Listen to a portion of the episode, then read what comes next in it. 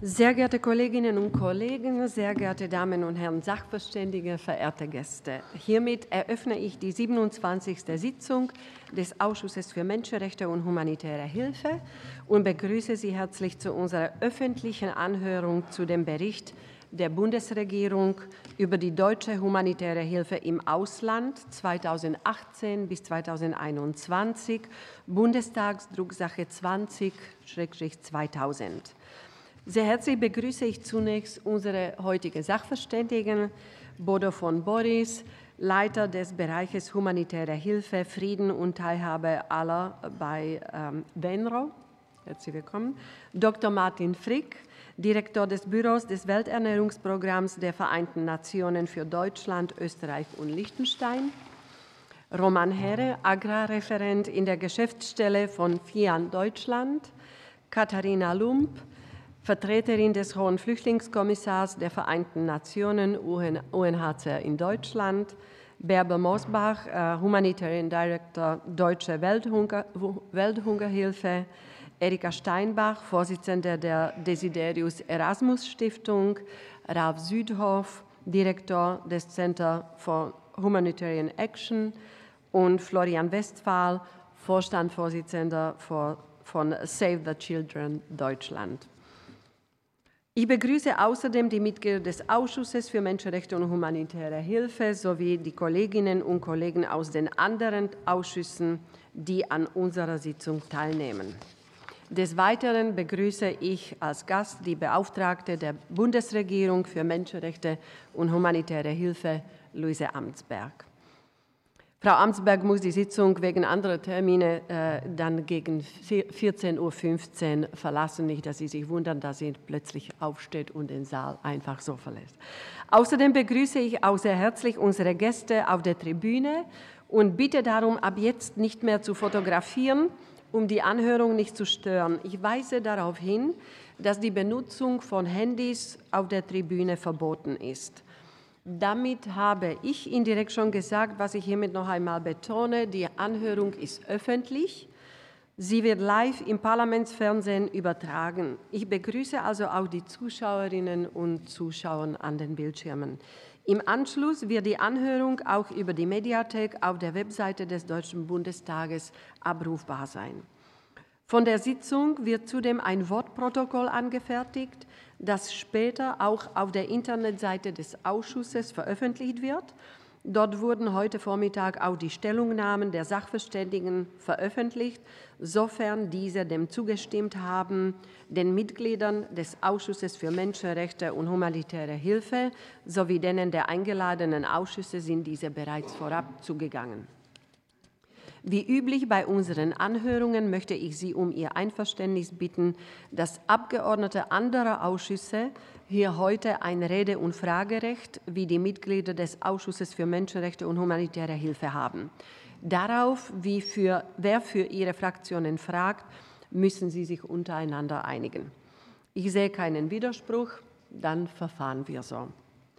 Zum Ablauf der Anhörung. Die Anhörung soll nach dem Verfahren ablaufen, das die Obleute des Ausschusses am 6. April 2022 vereinbart haben.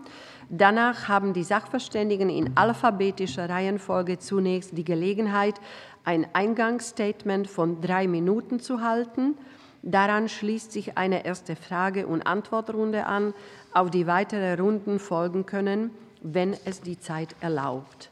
In jeder der Fragerunden werden die Fraktionen in einer feststehenden Reihenfolge aufgerufen, die einerseits dem Stärkeverhältnis und andererseits dem Wechsel zwischen Regierungs- und Oppositionsfraktion entspricht. Das heißt, der Aufruf erfolgt in der folgenden Reihenfolge SPD, CDU, CSU, Bündnis 90 Die Grünen, AfD, FDP, Die Linke. Jede Fraktion hat pro Runde die Möglichkeit, eine beliebige Zahl von Fragen an bis zu zwei Sachverständige zu stellen. Für die Fragen, die auch von mehreren Abgeordneten einer Fraktion gestellt werden können, steht ein Zeitkontingent von insgesamt zwei Minuten zur Verfügung. Die befragten Sachverständigen haben dann jeweils für ihre Antwort höchstens vier Minuten Redezeit. Die Fragen der Abgeordneten einer Fraktion und die Antworten der Sachverständigen folgen unmittelbar aufeinander. Am Ende der Anhörung haben die Sachverständigen dann in einer Schlussrunde noch einmal die Möglichkeit, sich in drei Minuten abschließend zu äußern. Die Redezeit wird Ihnen angezeigt. Funktioniert die Technik? Wird es jetzt angezeigt? Okay. Ich sehe, Sie sind auch damit einverstanden. Wenn es keine Fragen mehr gibt, verfahren wir so. Bevor ich den Sachverständigen das Wort gebe, möchte ich kurz vor allem für unsere Gäste darauf hinweisen, dass sich der Ausschuss mit dem Thema der humanitären Hilfe in seinen Sitzungen regelmäßig auseinandersetzt. Die letzte Anhörung des Ausschusses zu einem Bericht der Bundesregierung über die deutsche humanitäre Hilfe im Ausland hat in der letzten Wahlperiode am 20. März 2019 stattgefunden. Damals ging es um den vorherigen Berichtszeitraum 2014 bis 2017. Leider sind die humanitären Krisen in der Welt in letzter Zeit nicht weniger geworden. Wenn man den Trend der letzten Jahre betrachtet, lässt sich ein dramatischer Anstieg des humanitären Bedarfs erkennen. Die drei größten Treiber sind dabei Klima, Kriege und Konflikte sowie die Covid-Pandemie mit ihren wirtschaftlichen Sekundärfolgen. Diese öffentliche Anhörung ist ein wichtiges Zeichen für unsere Bereitschaft, humanitäre Verantwortung zu übernehmen und die zur Verfügung stehenden Instrumente der humanitären Hilfe einer kritischen Begutachtung zu unterziehen. Jetzt aber genug der Vorrede. Ich bitte von unseren geladenen Sachverständigen zuerst hin Herrn Bodo von Boris, Leiter des Bereichs Humanitären Hilfe, Frieden und Teilhabe aller bei Venro, mit seinem einleitenden, einleitenden Statement zu beginnen. Herr von Boris, Sie haben drei Minuten. Ja, vielen Dank, äh, Frau Alt, äh, sehr geehrte Abgeordnete. Ähm, vielen Dank für die Einladung. Ähm, als FENRO-Dachverband vertreten wir äh, 140 Nichtregierungsorganisationen, die weltweit tätig sind. Es gibt in der humanitären Hilfe eine sehr gute Zusammenarbeit zwischen den humanitären Akteuren und äh, der Bundesregierung im Koordinierungsausschuss und auch in diesem Ausschuss. Deswegen sind wir sehr dankbar, dass heute diese öffentliche Anhörung stattfindet. Aus unserer Sicht kann das durchaus gerne regelmäßig auch zu einzelnen Anlässen geschehen. Wir brauchen diese intensive Debatte im Parlament und Fachöffentlichkeit, um die humanitäre Hilfe zu verbessern und auch den humanitären Bedarf zu verringern. Ich möchte drei Punkte machen. Ähm, der erste betrifft den Bericht selber und die Transparenz bei der Vergabe äh, der Mittel. Leider ist ähm, Deutschland als zweitgrößter bilateraler humanitärer Geber noch nicht ähm, ein Vorbild in Bezug auf Transparenz. Wir haben das gesehen in einer Auswertung des Aid Transparency Index 2022, wo Deutschland noch in dem hinteren Feld rangiert. Die vier Jahresberichte reichen leider nicht aus. Sie informieren zu spät über die Schwerpunktsetzungen und die Fortschritte, vor allen Dingen bei den Reformthemen. Der jetzige Bericht nimmt kaum Stellung zu den Themen wie Lokalisierung und Verbesserung der Qualität der Förderung. Ähm, die jährliche Berichterstattung sollte so ein Ziel sein und sollte zusätzlich auch auf die Zukunft sehen, was die Planung angeht. Wir brauchen diese öffentliche Diskussion. Mein zweiter Punkt zum Grand Bargain, und das waren ja ein Großteil Ihrer Fragen auch von, ähm, aus dem Kreis des Ausschusses. Wir halten den Grand Bargain weiterhin für das einzigartige und weiterhin notwendige Instrument der internationalen Zusammenarbeit. Er ist in dieser Zusammensetzung einzigartig. Er ist in der Lage, Antworten auf diese wachsende Lücke zwischen Bedarf und äh, Mitteln zu reagieren. Es gab Fortschritte in wichtigen Bereichen wie äh, der cash-basierten Hilfe, dem Berichtswesen oder der ähm, äh, ungebundenen Finanzierung.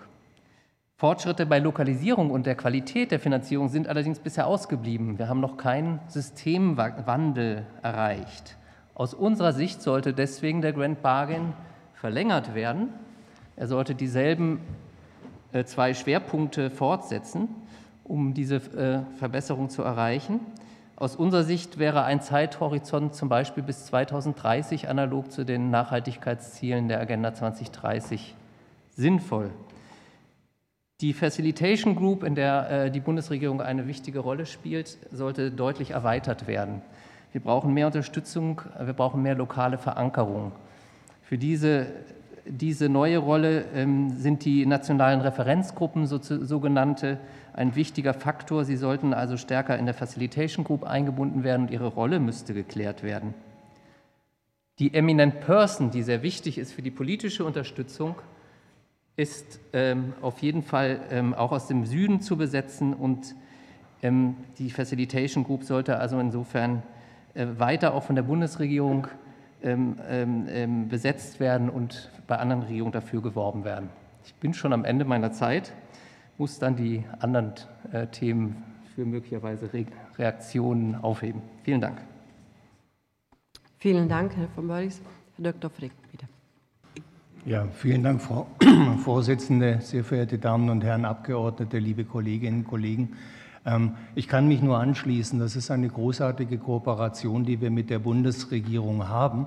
Und ich glaube, was wir im letzten Jahr gesehen haben, ist eben nicht nur ein Explodieren des humanitären Bedarfs, sondern auch eine Rolle, die die humanitäre Hilfe vielleicht so nie gehabt hat. Das ist tatsächlich, und ich spreche hier natürlich über Hunger, weil das das Thema ist, das Welternährungsprogramm, ein zentrales außenpolitisches Thema geworden und das ähm, mit gutem Recht. Denn was wir gerade sehen, 349 Millionen Menschen, die akut hungrig sind, in 79 Ländern der Erde, ist eben kein lokalisiertes Problem, sondern ein Flächenbrand. Sie hatten es angesprochen, Frau Vorsitzende, in Ihrer Begrüßungsrede. Es ist eine giftige Mischung verschiedener Faktoren, die da zusammenkommt. Es sind die Konflikte und selbst ohne den Krieg gegen die Ukraine haben wir heuer ähm, mehr als doppelt so viele Kriege, als wir noch vor zehn Jahren hatten. Es ist der Klimawandel, der immer deutlicher ähm, zu spüren ist in der Ernährungssicherheit und, und da möchte ich kurz die Klammer aufziehen, der uns noch sehr viel intensiver beschäftigen wird. Das ist in einer unsicheren Zeit eines der wenigen Dinge, die wir nun ganz sicher wissen, dass uns der Klimawandel große Sorgen bereiten wird.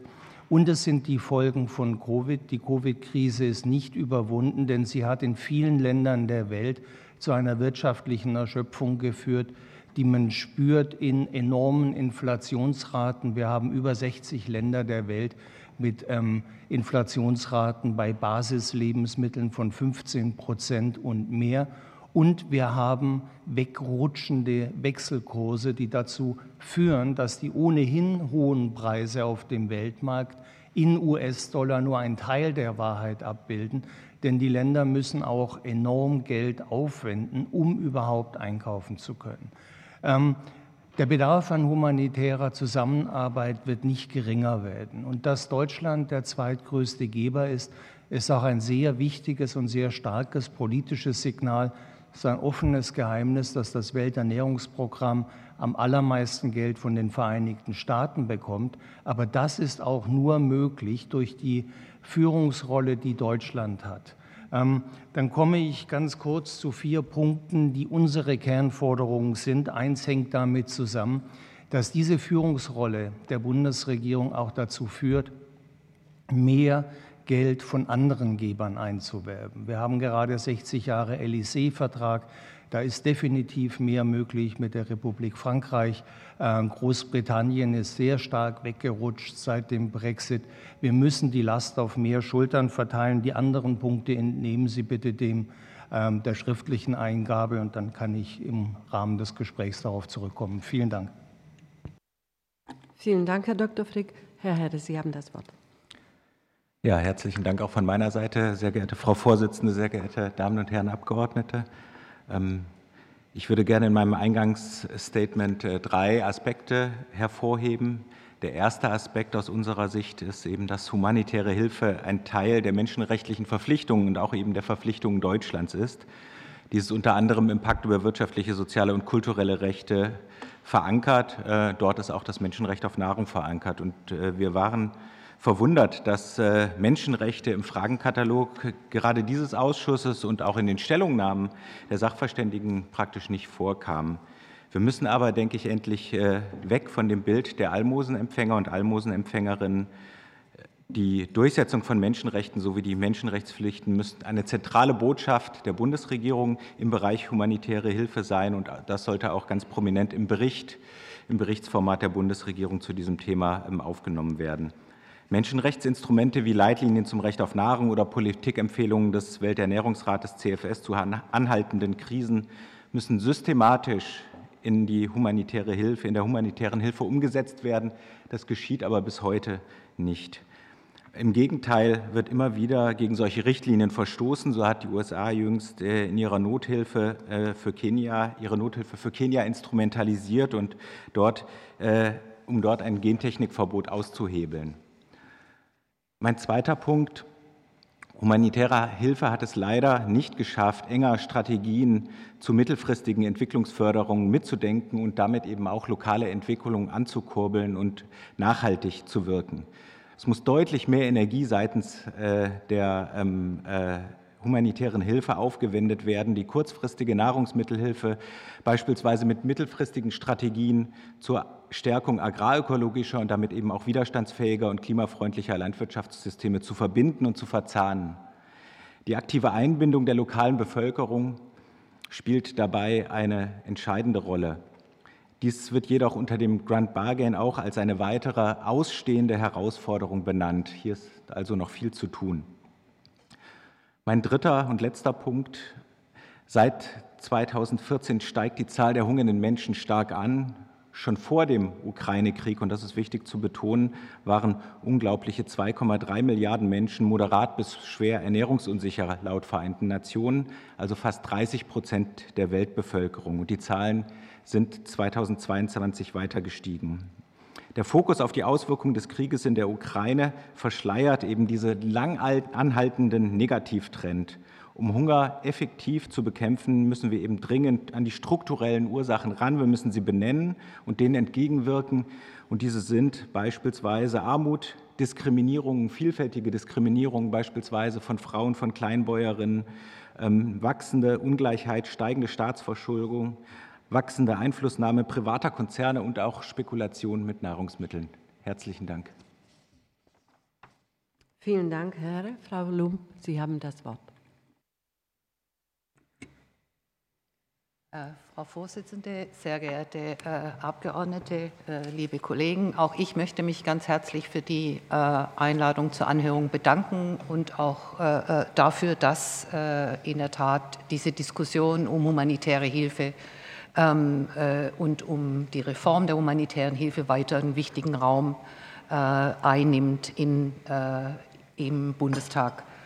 Ähm, aus der Perspektive von UNHCR, als dessen Vertreterin ich hier äh, spreche, spielt Deutschland eine sehr zentrale Rolle im internationalen Flüchtlingsschutz als großes Aufnahmeland, als äh, zweitgrößter humanitärer Geber in Fluchtsituationen, sowohl in Notsituationen als auch in langwierigen Krisen, ähm, sowie durch Resettlement äh, die Aufnahme besonders vulnerabler Flüchtlinge. Dieses Engagement ähm, verleiht den international vertretenen Ansätzen äh, Deutschlands im Flüchtlingsschutz besonderes Gewicht und Glaubwürdigkeit. Im Berichtszeitraum äh, des Vierjahresberichts, aber auch darüber hinaus. Und daher hat Deutschland auch eine wichtige Rolle bei der Umsetzung des globalen Pakts für Flüchtlinge, der zu gerechterer und fairerer ähm, Verantwortungsteilung im internationalen Flüchtlingsschutz äh, beitragen soll. Dazu gehören ganz wesentlich die Mittel der humanitären Hilfe für wachsende Zahlen von Flüchtlingen weltweit, ebenso wie die Unterstützung von Aufnahmeländern und Aufnahmegemeinschaften im Rahmen des Nexus. Auch im humanitären System und in der Umsetzung des Grand Bargain hat Deutschland eine sehr wichtige Rolle eingenommen und äh, wir hoffen, äh, dass es sie weiter ausbaut. Mit der Fokussierung des Grand Bargain 2.0 auf die Prioritäten der hochwertigen äh, Finanzierung ähm, sowie der Stärkung der Rolle von lokalen Akteuren und einer besseren Einbindung der Betroffenen selbst konnten erste Ergebnisse erzielt werden, ähm, die sich allerdings in der Umsetzung noch bewähren, bewähren müssen. Ähm, das angestrebte äh, Modell zur Koordinierung von Bargeldhilfe, in der nun lokale Akteure auf Länderebene zentrale, eine zentrale Rolle spielen, wurde erarbeitet und wird, wird nun umgesetzt. Bei, den, bei der Arbeit zu Fragen der Qualität der Finanzierung konnten Vereinbarungen zur Ausweitung mehrjähriger Finanzierung ähm, erreicht werden, die dann auch an lokale Akteure besser weitergegeben werden können. Die Kernelemente einer wirkungsvollen und effizienten Lokalisierung sind allerdings nicht nur quantitativer, sondern müssen auch verstärkt qualitativer Natur sein. Es geht zum einen darum, den Zugang lokaler Akteure zu finanziellen Mitteln zu verbessern. Ähm, aber es muss insgesamt noch sehr viel mehr darum gehen, äh, die Partnerschaften mit äh, lokalen Akteuren zu, zu stärken und diese insgesamt in die Planung und in die Umsetzung sehr viel besser einzu, einzubinden. Ähm, ein besonderes Augenmerk von UNHCR liegt in dem Zusammenhang auf Organisationen, die von Flüchtlingen und Binnenvertriebenen selbst äh, geleitet werden. Und wir haben dafür einen Fonds eingerichtet, mit dem äh, kleinere Zuschüsse für diese Arbeit ähm, äh, äh, möglich sind. Mit Blick auf die Zukunft bleibt aus unserer Perspektive, wie auch die Kollegen ähm, bisher äh, dargelegt haben, das ursprüngliche Ziel des Grand Bargain, humanitäre Hilfe effektiver zu gestalten, angesichts der aktuellen Bedarfe aktueller denn je. Ähm, der Fokus sollte dabei äh, aus UNHCR-Sicht auf der Umsetzung des bisher Vereinbarten äh, liegen und das Augenmerk auf Bereiche gelegt werden, die anderswo nicht behandelt werden. Ähm, dazu gehören auch schon erwähnt die, äh, äh die äh, Fragen der hochwertigen Finanzierung, insbesondere der stärkeren Flexibilisierung und die Umsetzung des Nexus in Fluchtsituationen. Danke. Vielen Dank, Frau Lum. Frau Mosebach, bitte. Ja, sehr geehrte Frau Vorsitzende, sehr geehrte Ausschussmitglieder, liebe Kollegen, auch ich möchte mich bedanken im Namen der Welthungerhilfe für die Einladung zu dieser Anhörung. Und wie wir bereits von einigen der Vorredner, Rednerinnen gehört haben, äh, ist die humanitäre Lage in der Welt äh, sehr herausfordernd. Wir haben die Zunahme von Hungerkrisen, wir haben Höchstbedarfe, was die humanitäre Hilfe angeht. Und Deutschland äh, ist als zweitgrößter humanitärer Geber in einer besonderen äh, Verantwortung. Und Deutschland trägt damit eine große Verantwortung. Ich würde gerne auch einige Punkte herausstellen. Für uns ist es äh, entscheidend, dass die Hungerkrisen ressortabgestimmt bekämpft werden. Es bedarf einer gemeinsamen Planung und einer abgestimmten Planung und einer systematischen Einbeziehung und Unterstützung auch von Nichtregierungsorganisationen, auch lokalen Organisationen. Auch wenn es Fortschritte in der verlässlichen mehrjährigen Finanzierung gegeben hat, so ist auch hier noch äh, Luft nach oben, insbesondere äh, in den Pilotvorhaben, die programmbasierte äh, Ansätze gefördert haben für die Hilfsorganisationen, konnte gezeigt werden, dass Flexibilität, Reaktionsfähigkeit und Planungssicherheit die humanitäre Hilfe verbessern konnten. Deutschland hat eine besondere Verantwortung für die Fortsetzung des Grand Bargains. Wir würden uns dafür aussprechen, ähnlich wie das Herr von Boris schon gesagt hatte, dass es bis 2030 an die nachhaltigen Entwicklungsziele angepasst wird. Wir finden das Thema Lokalisierung, Partizipation und Partnerschaften auf Augenhöhe ein besonders wichtiges Thema. Ich hoffe, dass wir nachher in der Fragerunde dazu noch mal äh, weiter äh, eingehen können. Für uns ist es aber auch wichtig, dass wir auch vorausschauende humanitäre Hilfe skalieren und ausweiten. Sie ist effizienter, sie ist effektiver, sie ist günstiger und würdevoller. Und die reaktive humanitäre Mittel, Hilfe darf nur das letzte Mittel sein. Und durch die vorausschauende humanitäre Hilfe können Verluste und Schäden minimiert und vermieden werden. Und letztendlich möchten wir uns für eine ambitionierte und kohärente Klimapolitik äh, aussprechen. Hier sollte das Prinzip der Zusätzlichkeit Geltung haben. Das heißt, die Mittel zur Deckung aktueller und akuter humanitärer Bedarfe, zur Anpassung an und Bekämpfung des Klimawandels und seiner Folgen, aber auch zur Regulierung von Verlusten und Schäden, wie das just auf der letzten COP beschlossen wurde. Und diese unterschiedlichen Ansätze dürfen nicht gegengerechnet werden.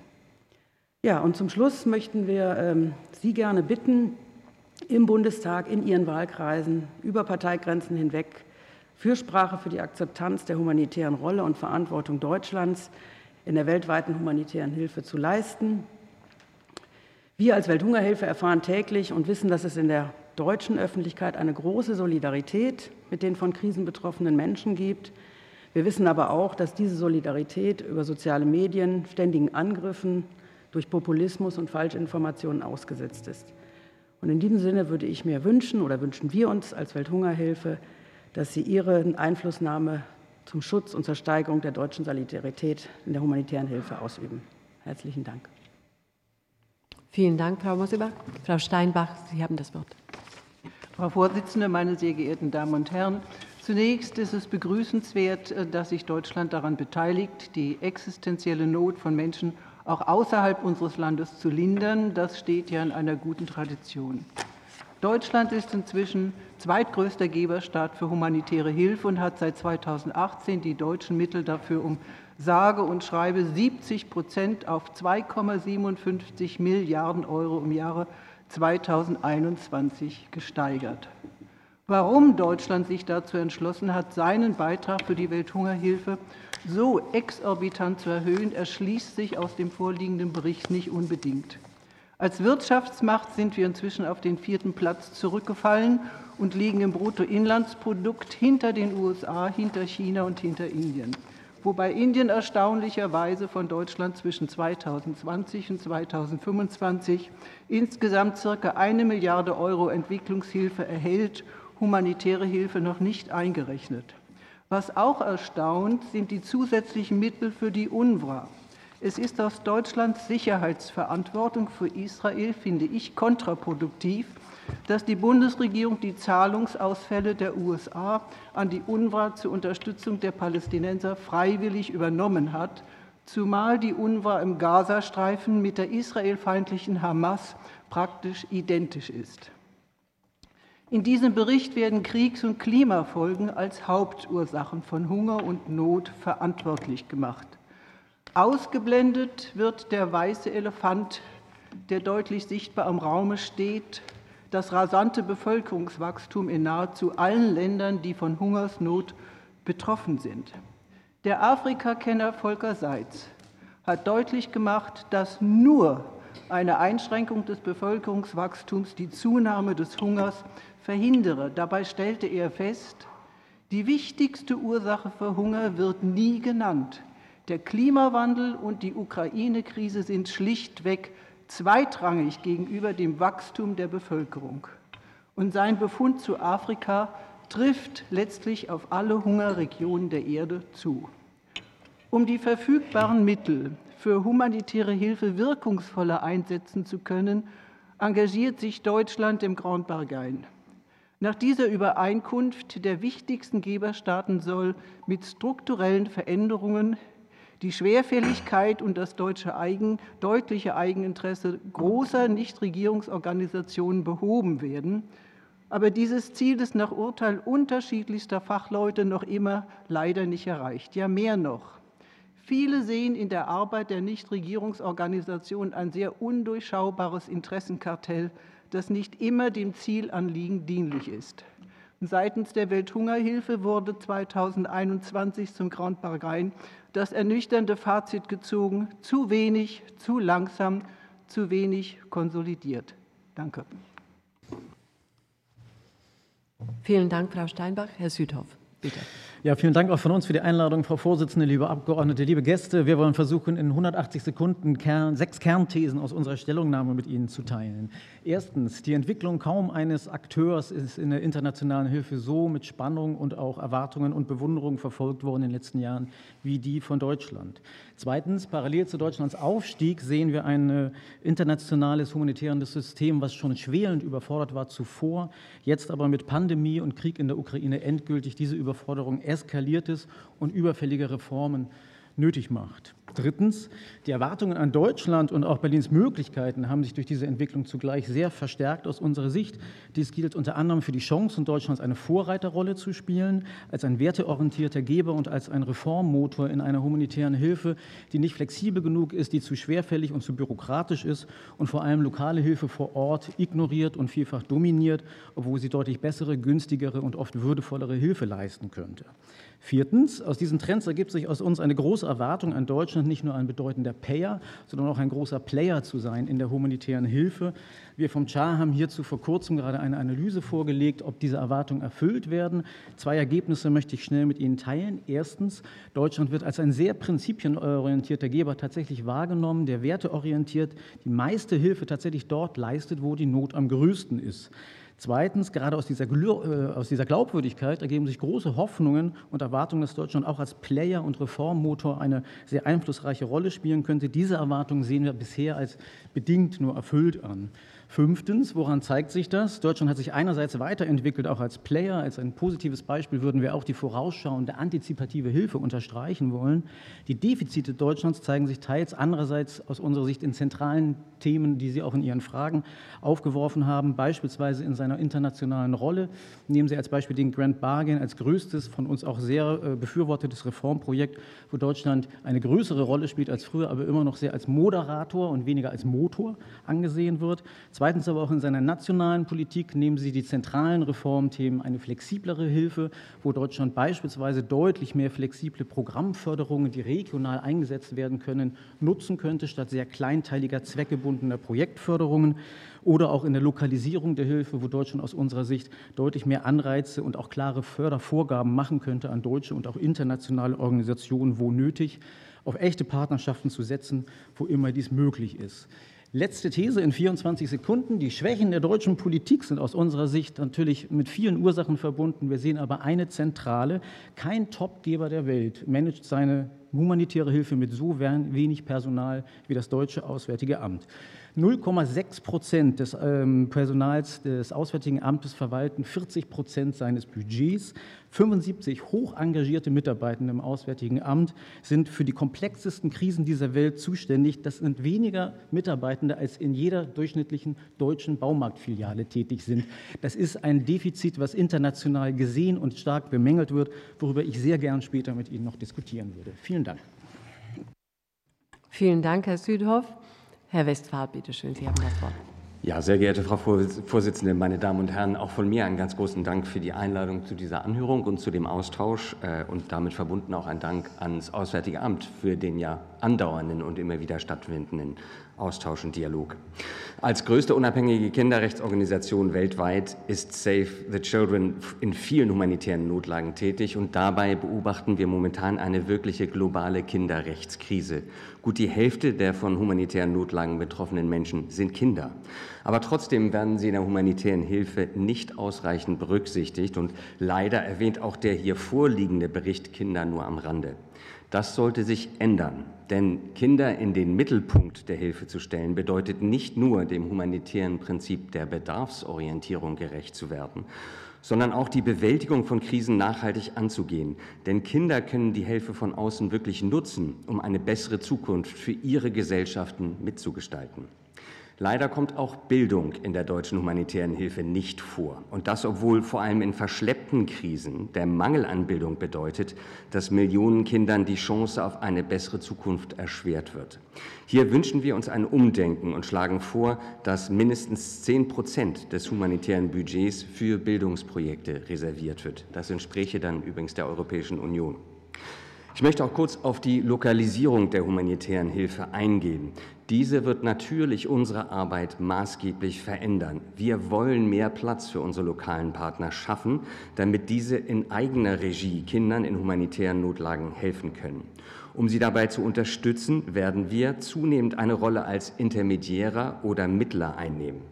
Die Bundesregierung kann die Lokalisierung der Hilfe stärken, indem sie mehr Mittel direkt an lokale Akteure vergibt. Gleichzeitig sollte sie diese wichtige Mittlerrolle von Organisationen wie Save the Children finanziell mit unterstützen. Noch eine Bemerkung zur Mittelvergabe des Auswärtigen Amts. Wir begrüßen den Ansatz, verstärkt große länderübergreifende Projekte sowie Konsortialvorhaben und programmbasierte, programmbasierte Maßnahmen zu fördern.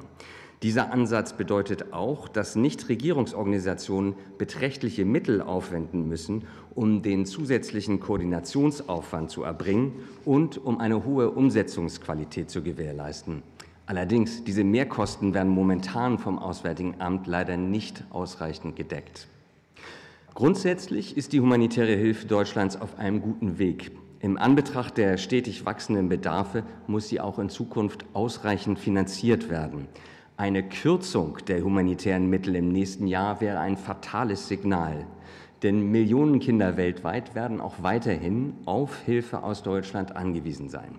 Ich danke Ihnen für Ihre Aufmerksamkeit und freue mich auf die Diskussion. Ich danke Ihnen, Herr Westphal. Wir steigen jetzt in die Fragerunde. Das Wort hat Herr Drossmann. Frau Vorsitzende, liebe Kolleginnen und Kollegen, meine sehr verehrten Damen und Herren!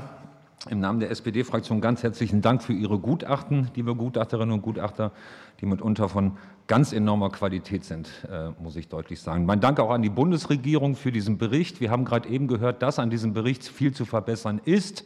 Aber es ist der beste Bericht, der jemals vorlag und Luft nach oben ist immer. Und ich bin mir sehr, sehr sicher, dass die Bundesregierung die Anmerkungen, die Sie gemacht haben, auch aufnehmen wird. Ähm, wir werden Sie zumindest dazu ermutigen. Erlauben Sie, dass ich ähm, keine generelle Aussage treffe über jeweils die einzelnen Gutachten, die wir hier vorliegen haben, sondern konkrete Rückfragen habe. Ähm, meine erste Rückfrage geht an Frau Mosebach. Frau Mosebach, Sie haben so auf Seite 5 Ihres Gutachtens sehr breit dargestellt, ähm, ähm, also wie die Situation der Finanzmittel, also wie die Finanzflüsse anders ähm, geregelt werden müssen, auch was den Verwaltungsaufwand und Ähnliches angeht. Herr Westphal hat darauf auch noch mal Bezug genommen. Meine Frage aber noch mal, vielleicht können Sie noch mal zusammenfassend sagen, was sind aus Ihrer Sicht die wichtigsten Schritte, um lokale Akteure und Stakeholder besser in den Diskurs mit einzubinden. Vielleicht noch mal ganz konkret, was sind unsere Hausaufgaben, die wir dabei tun müssen. Die zweite Frage an Herrn Westphal, da geht es besonders, das hatten Sie in Ihrem Gutachten auf Seite 3 beschrieben, die Situation der Kinder und vor allem der Straftaten äh, gegen Kinder. Ähm, könnten Sie vielleicht noch einmal zusammenfassen, was aus Ihrer Sicht die Rahmenbedingungen sind, ähm, äh, mit denen wir die Verfolgung und Bestrafung von Menschenrechtsverletzungen an Kindern ähm, verbessern können? Vielen Dank. Herr Mosseberg. Ja, herzlichen Dank. Ähm, was die ähm, Frage der besseren Einbindung von lokalen Organisationen angeht, ähm, auch unter dem Stichwort Lokalisierung gibt es aus unserer Sicht eine ganze Reihe von Dingen, die da getan werden können. Ich würde äh, Frau Lump allerdings auch recht geben, dass es im Moment aus unserer Wahrnehmung alles sehr quantitativ betrachtet wird. Also wie viel Prozent der Mittel sind an lokale Organisationen gegangen? Und das greift aus unserer Sicht zu kurz. Äh, aus unserer Sicht sind drei Punkte wichtig für die äh, Einbeziehung von lokalen äh, Organisationen. Ähm, zum einen das Thema Anerkennung, zum zweiten das Thema Mittel natürlich und das dritte das Thema Mitbestimmung. Aus unserer Sicht müssen wir die von Menschen betroffenen, von Krisen betroffenen Menschen in den Mittelpunkt stellen und nicht die lokalen Akteure an und für sich. Auch die lokalen Akteure sind aus unserer Sicht Intermediäre, weil sie letztendlich auch nur eine Rolle spielen im Sinne der Unterstützung von äh, lokalen äh, Gemeinschaften, die von Krisen betroffen sind. Wir haben derzeit ein Programm äh, finanziert vom Auswärtigen Amt äh, unter dem Namen Together, ein Konsortialprogramm, wo wir in acht Ländern 40 lokale Organisationen eingebunden haben und unterstützen. Und um dies zu tun, bedarf es zum einen den Ausbau der, der Fähigkeiten der lokalen Partnerorganisationen, wie die humanitäre Hilfe äh, koordiniert wird, wie sie organisiert wird, äh, wie man sich in Koordinationsmechanismen einbringen kann. Das heißt, der Kapazitätenaufbau spielt da eine große Rolle und damit einhergehend auch die Möglichkeit, strukturell lokale Organisationen zu unterstützen, indem sie auch entsprechende Verwaltungskosten bekommen, um ihre Strukturen auch äh, gewährleisten zu können. Für uns ist es allerdings auch wichtig, und Herr Westphal sagte es auch, äh, auch wir als Hilfsorganisation, als Welthungerhilfe sind natürlich eine intermediäre Organisation. Und wir setzen sehr stark, was lokale äh, Akteure angeht, auf Komplementarität und äh, Subsidiarität. Das heißt, wir schauen, dass wir uns zunehmend zurücknehmen aus der direkten humanitären Hilfe, aber dafür eben die lokalen Organisationen und Zivilgesellschaft stärken. Dafür sind natürlich Mittel notwendig. In unserem Konsortialprogramm ist es uns gelungen, kleinere Beiträge tatsächlich direkt den lokalen Organisationen zur Verfügung zu stellen. Und wo diese Mittel wie eingesetzt werden, entscheiden nicht wir, sondern die lokalen Organisationen, was durchaus ein großer Schritt ist und für uns auch ein Schritt in Richtung Augenhöhe. Zusätzlich braucht es aber, braucht es aber auch noch Verbesserungen äh, im Rahmen der, der, humanitären Länderfonds, der sogenannten Country-Based Pooled Funds, die zwar auch äh, lokalen Organisationen ähm, zur Verfügung stehen, aber der Zugang nach wie vor in vielen Ländern, gerade für lokale Organisationen, schwierig ist. Leichter wird es in Ländern wie Somalia oder Syrien, wo vielleicht internationale Organisationen aufgrund der Sicherheitslage eher nicht tätig sind. Das ist eine interessante Beobachtung. Ja, und dann geht es darum, lokale Organisationen in humanitäre Entscheidungsgremien einzubinden, in Koordinationsgremien. Wir haben äh, eine Reihe von Koordinationsgremien vor Ort. Dort müssten Leitungsfunktionen mit lokalen Playern äh, besetzt werden. Das bedeutet auf der anderen Seite aber auch einen enormen Arbeitsaufwand für die Beteiligten, Ressourcenbindung, die auch nicht zur Verfügung stehen. Also die Frage neben der humanitären Hilfe, wie und was braucht es, um lokale Organisationen zu unterstützen, geht deutlich weiter als nur humanitäre Mittel für humanitäre Maßnahmen weiterzuleiten. Vielen Dank. Ja, vielen Dank für Ihre Frage. Ähm, äh, die ist, spricht ein ganz großes und sehr relevantes Problem an. Äh, wir gehen davon aus, dass 2021 230 Millionen Kinder weltweit in unmittelbarer Nähe zu akuten Konfliktgeschehen gelebt haben. Und wir alle sehen in Konflikten heutzutage, was konkret für Rechtsverstöße, was für Verbrechen gegen Kinder begangen werden in bewaffneten Konflikten und dass leider nach wie vor die Tatsache gilt, dass so gut wie alle dieser Verbrechen ungeahndet bleiben und leider natürlich in vielen Fällen auch die Opfer dieser Verbrechen ohne Hilfe bleiben. Wir haben das deswegen sehr begrüßt, dass ja die äh, Bundesregierung im Koalitionsvertrag auch noch mal darauf hingewiesen hat, dass sie äh, die Straflosigkeit bei Menschenrechtsverletzungen auch in Konflikten weltweit beenden möchte und sich dafür einsetzen möchte. Wir hatten unter anderem mit Frau Amtsberg dazu auch wirklich sehr ergiebige äh, Austauschmöglichkeiten schon.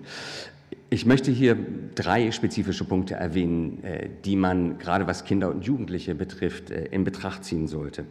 Ich glaube, der erste ist ein tatsächlich relativ genereller, aber wichtiger. Es geht weiterhin darum, politische Aufmerksamkeit zu wecken äh, in Deutschland, aber natürlich auch in den internationalen Gremien und Foren, wo Deutschland vertreten ist. Das heißt, äh, äh, Verbrechen, die gegen Verstöße gegen das humanitäre Völkerrecht, gegen die Menschenrechte in bewaffneten Konflikten auch offen anzusprechen, und zwar auch dann anzusprechen, wenn das politisch schmerzhaft ist, glaube ich. Das ist wichtig. Ähm, ich finde es, begrüße es sehr, dass diese Thematik im Zusammenhang mit dem Konflikt äh, in der Ukraine wiederholt angesprochen wurde. Ich würde mir die gleiche Aufmerksamkeit, gerade was Kinder und Jugendliche betrifft, auch für andere Konflikte wünschen. Der zweite Punkt betrifft äh, die, äh, letztendlich die Instanzen und Mechanismen, die es ja auch international vor allem gibt, äh, die Verstöße, Verbrechen gegen Kinder letztendlich ermitteln sollen und sie womöglich zur Anklage bringen sollen.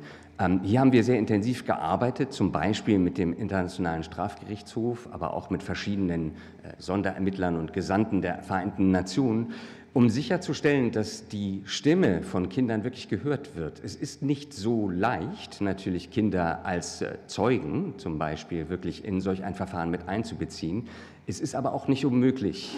Es braucht eben, sagen wir mal, spezifische Umstände, eine spezifische Betreuung, eine, eine Expertise und wiederum den Willen, das zu tun. Ich glaube, es hat lange eine Tendenz gegeben, davor etwas zurückzuscheuen, weil es eben tatsächlich schwierig ist und weil es ja auch ähm, tatsächlich unmittelbar Fälle von Kinderrechtsverstößen gibt, zum Beispiel die Zwangsrekrutierung von Kindern, wo ja Kinder Opfer sind, die womöglich aber auch tatsächlich extreme Gewalttaten begangen haben. Das sind schwierige Umstände, aber wir versuchen mit unserer Expertise dazu beizutragen, dass Kinder äh, sozusagen auch als Zeugen mehr gehört werden können.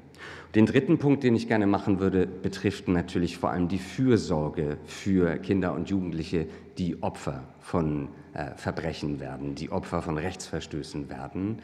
Ähm, ich glaube, hier ist es extrem wichtig, dass letztendlich nicht nur die materiellen Folgen mit abgedeckt werden, sondern dass wir zunehmend auch äh, diesen, die, die psychischen Folgen mit im Blick haben, dass wir zunehmend mit im Blick haben, dass und das kennen wir tatsächlich aus der deutschen Geschichte, äh, wenn Kinder und Jugendliche Verbrechen erleben müssen oder sogar Opfer von Verbrechen werden, sie darunter letztendlich ein Leben lang leiden werden und ein Leben lang damit leben müssen. Und ich glaube, es ist ganz wichtig, dass wir versuchen, gerade auch diesen Bereich Mental Health, diese Aktivitäten gerade für diese Kinder dazu beizutragen, so gut es eben geht, sie darauf vorzubereiten, dass sie mit dem traumatisch Erlebten weiterleben können.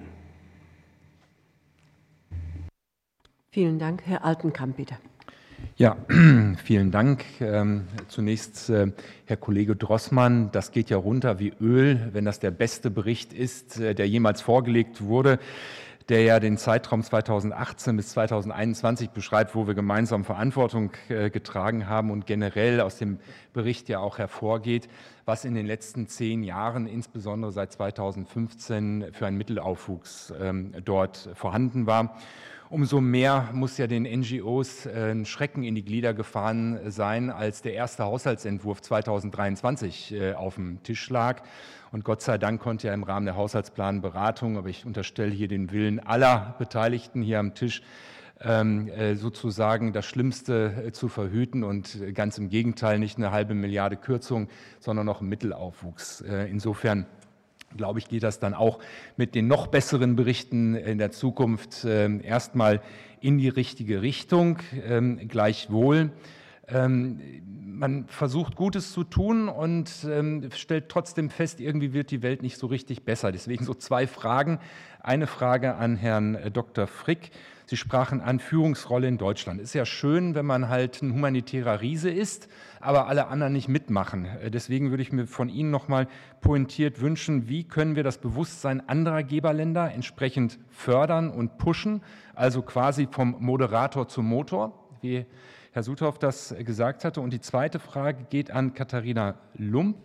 Ähm, ein wesentlicher Teil unserer humanitären Hilfe ist ja im Nahen Osten äh, gebunden. Ähm, Syrien und die umliegenden äh, Staaten, äh, da ist der eindeutige Schwerpunkt zumindest mathematisch. Aber trotzdem stellen wir fest, dass das, was eigentlich ja auch gewünscht ist, dass man den Menschen keine äh, die Flucht, also sie nicht zur Flucht motivieren äh, möchte, sondern ihnen auch eine Perspektive vor Ort geben möchte, ähm, was machen wir da möglicherweise falsch? Sind wir da auf irgendeinem Auge blind? Ähm, denn an mangelnden Mitteln scheint es ja mittlerweile dort erstmal nicht mehr zu liegen.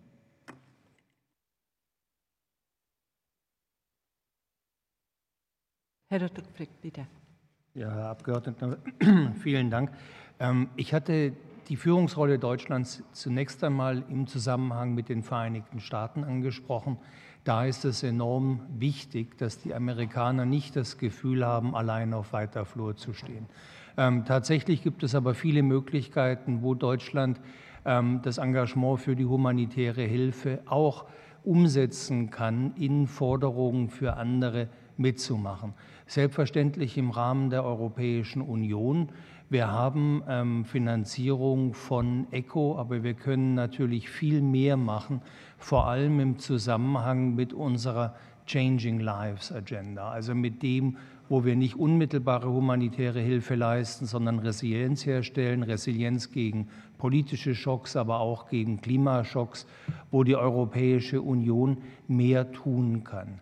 Und ich will dazu sagen, ich bin auch zuständig für Österreich. Wir haben jetzt in Österreich einen großen Anwachs gesehen der humanitären Mittel, aber auch kleine Länder wie Slowenien ähm, haben diese Notwendigkeit erkannt. Ich will das nur sagen, anekdotisch. Ähm, Slowenien in drei Jahren von 85.000 Euro auf 1,4 Millionen. Das ist viel Geld für ein zwei Millionen Land. Also dieses Bewusstsein kann da sein. Was ich kurz noch betonen will, ist die GAFS, die Global Alliance for Food Security, die im letzten Jahr ähm, aus der Taufe gehoben worden ist. Und das ist eigentlich exemplarisch in einer gemeinsamen Bemühung des Auswärtigen Amts, des BMZ und des Landwirtschaftsministeriums. Und auch das hilft natürlich, diesen zentralen Punkt Ernährungssicherheit eben nicht als Nischenthema, sondern als kernaußenpolitisches Thema ähm, zu platzieren. Und ich hoffe und ich sehe das aber auch, dass sich Deutschland mit diplomatischen Bemühungen in New York zum Beispiel, im ähm, Menschenrechtsrat in Genf auch für dieses Thema Ernährungssicherheit einsetzt und andere dazu ähm, ermutigt, mehr humanitäre Hilfe zu leisten. Es ist tatsächlich so, wir bekommen Finanzierung von über 100 Staaten der Welt, aber Zwei Drittel unserer Finanzierung liegt eben nach wie vor ähm, in den Händen von drei Quellen. Und das wäre sicher gesünder, wenn sich das verbreitern würde. Mhm. Frau Lund, bitte. Äh, danke für die Frage, die ähm, äh, in, genau in Richtung dessen zielt, was der globale Pakt für Flüchtlinge ähm, erreichen will, der als Zielsetzung hat, ähm, Aufnahmeländer und Aufnahmegemeinschaften zu unterstützen, die Selbstständigkeit, Inklusion von Flüchtlingen in äh, Aufnahmeländern äh, und in Aufnahmeländern zu fördern. Ähm, was die Syrien-Situation anbelangt, das ist nach wie vor die zweitgrößte Fluchtsituation weltweit. Ähm, und natürlich haben, äh, äh, hat, die, hat der Weg zur Selbstständigkeit von Flüchtlingen sowohl unter den Jahren der Pandemie äh, gelitten, als auch in die, äh, durch die Effekte des, äh, des Ukraine-Krieges. Eine massive Erhöhung von äh, Lebensmittelkosten ähm, und die, der, der, der Verlust von Einkommen äh, und auch Einkommensmöglichkeiten, der dazu geführt hat, dass viele Flüchtlinge, die die bereits eingebunden waren, die auch äh, sich wirtschaftlich selbst versorgen konnten, zurückgeworfen wurden und ihre Bedarfe nicht mehr, nicht mehr decken konnten. Ähm, der, der, zweite Aspekt, äh, ähm, äh, die Situation in den, in den Aufnahmeländern, ähm, zeigt, wie wichtig es ist, äh, äh, dass man äh, Aufnahmegemeinschaften bei der Flüchtlingsaufnahme unterstützt denn nur und, und in deren nationale Systeme längerfristig und über die humanitäre Hilfe hinaus ähm, investiert. Dafür ist in der Syrien-Situation, insbesondere in, in der Türkei, ein rechtlicher Rahmen gegeben, in den anderen Aufnahmeländern syrischer Flüchtlinge allerdings nicht. Das heißt, äh, äh, dort äh, ist Inklusion und die Einbindung in nationale Systeme sehr stark davon abhängig, wie, wie sehr es möglich ist, diese Länder ähm, zu, zu unterstützen, um die Bedarfe nicht nur der eigenen Bevölkerung, sondern auch der Flüchtlinge durch das öffentliche Gesundheitssystem, das Bildungssystem ähm, und auch in der sozialen Sicherung decken, decken zu können. Herr Mijatovic, bitte. Ja, vielen Dank, Frau Vorsitzende, sehr geehrte Damen und Herren. Äh, Herr Westphal, erlauben Sie mir ganz kurz am Anfang eine Anmerkung.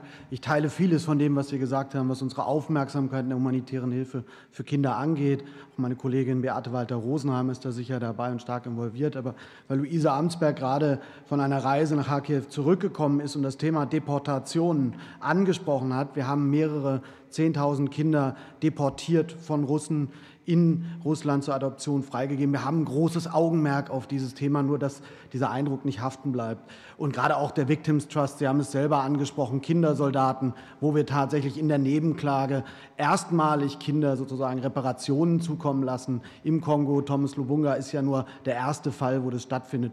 Die zwei Anmerkungen konnte ich mir nicht verkneifen. Meine Fragen gehen an Herrn Südhoff und Herrn von Bories. Ähm, Herr von Bories, in Ihrem Gutachten äh, sprechen Sie an, dass äh, Deutschland in Sachen Transparenz bei Aid Transparency sozusagen nur eine Bewertung pur bekommen hat.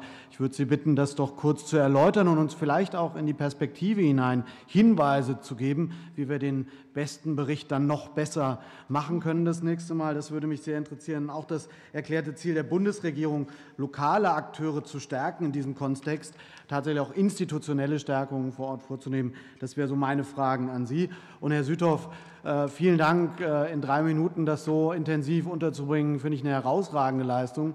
Aber in einer Baumarktwerbung sagt äh, Patrick Jesume, es ist eine Teamleistung. Und deswegen geht meine Frage an Sie äh, tatsächlich mit dem Team, was wir haben. Äh, Sie, Sie loben ja die Arbeit Deutschland an der Stelle. Wie können wir es schaffen, sozusagen antizipativ noch würdevoller und noch stärker aufzutreten? Das wäre das eine. Und dann die zweite Frage auch noch mal auf den Fragenkatalog, der Policy-Beitrag und das, was wir dort vielleicht noch nicht ausgeschöpft haben als Bundesrepublik, noch mal zu erläutern. Vielen Dank. Herr von Boris, bitte. Ja, vielen Dank für die Frage, ähm, wie den Bericht noch besser zu machen. Ähm, also die, diese, dieses Ranking ist äh, das erste Mal für die, auch für den humanitären Teil der ähm, Bundesregierung erstellt worden und der misst alle zwei Jahre nach bestimmten Kriterien die Qualität der Daten und das ist ein sehr umfangreicher äh, Kriterienkatalog, der, der unter anderem sollen die Daten ähm, in einem Stück als Übersicht zur Verfügung gestellt werden, zeitnah. Sie sollen äh, eine eigene Bewertung auch äh, erlauben, sie sollen auch vorausschauend sein. Und da ist der Bericht der Bundesregierung zum Teil, also er kommt ja alle vier Jahre, dann mit der Erstellungszeit, also er ist nicht mehr aktuell zumindest aus unserer Sicht ähm, erlaubt äh, bei bestimmten, ähm, er setzt Schwerpunkte, aber bei bestimmten Reformthemen, die hier auch schon in der Diskussion waren, ähm, also die, die Finanzierungsformen, die Flexibilität der Finanzierung, die Lokalisierung, da ist relativ wenig in dem Bericht drin. Zu anderen Teilen, Schwerpunkten der, der Bundesregierung, der, des Auswärtigen Amtes sehr wohl, also vorausschauende humanitäre Hilfe zum Beispiel. Und es ist aber auch kein Ausblick. Also ähm, es gibt äh, schon Informationen zu der äh, geplanten humanitären Hilfe. Ähm, die ist aber für unmittelbar humanitäre Akteure teilweise über den Koordinierungsausschuss zugänglich, aber auch da nur begrenzt. Ähm, es reicht nicht, eine öffentliche Diskussion dazu zu führen. Aus unserer Sicht deswegen der Vorschlag, äh, das jährlich zu machen in einem anderen Format. Man könnte auch Schwerpunkte setzen dadurch und könnte dann in die Tiefe gehen und hoffentlich das auch nutzen, mit äh, Instituten, Nichtregierungsorganisationen, ähm, mit dem Parlament vor allen Dingen auch zu diskutieren.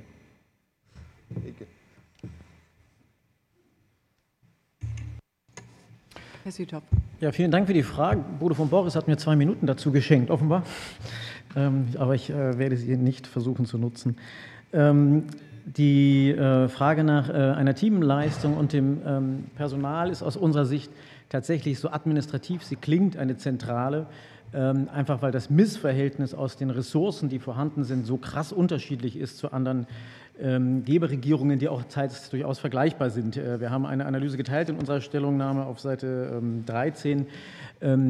Man kann natürlich ähm, humanitäre Hilfe ja auch in größeren Summen, in großen Volumina mit wenig Personal leisten. Ähm, A, haben sie dann aber natürlich gerade, wenn Ende des Jahres große Summen erst bewilligt werden, in einem Budgetprozess, der in der Tat äh, sehr aus unserer Sicht ein positives Ergebnis am Ende hatte, aber sehr unglücklich gelaufen ist, dann werden Sie immer die Not haben, dass Sie sehr, sehr große Organisationen mit sehr großen Summen einfach nur nach dem Kriterium der Absorptionsfähigkeit fördern müssen und eigentlich gar nicht mehr, schon zeitlich nicht mehr die Möglichkeit haben zu entscheiden, wer ist für welche Krise im Moment eigentlich der beste Akteur. Und ähm, von Haus aus habe ich wahrlich nichts gegen die Vereinten Nationen und sehr, sehr gute Erfahrungen gemacht. Aber die Entscheidungskriterien sind natürlich dann nicht mehr diejenigen, wen wollen wir in welcher Krise eigentlich am dringendsten fördern. Und das ist aus unserer Sicht problematisch. Wenn man sich personell anguckt, dann ähm, investieren Länder wie Schweden, wie die USA, wie die Europäische Kommission zwischen sechsmal mehr Personal, zehnmal mehr Personal, 14 mal mehr Personal und haben eben auch eine Struktur, wo vielfach dieses Personal in den Botschaften vor Ort, also in den humanitären Krisen tätig ist und mit ganz viel Expertise und Know-how die humanitäre Hilfe dann auch in der Zentrale ähm, unterstützen können.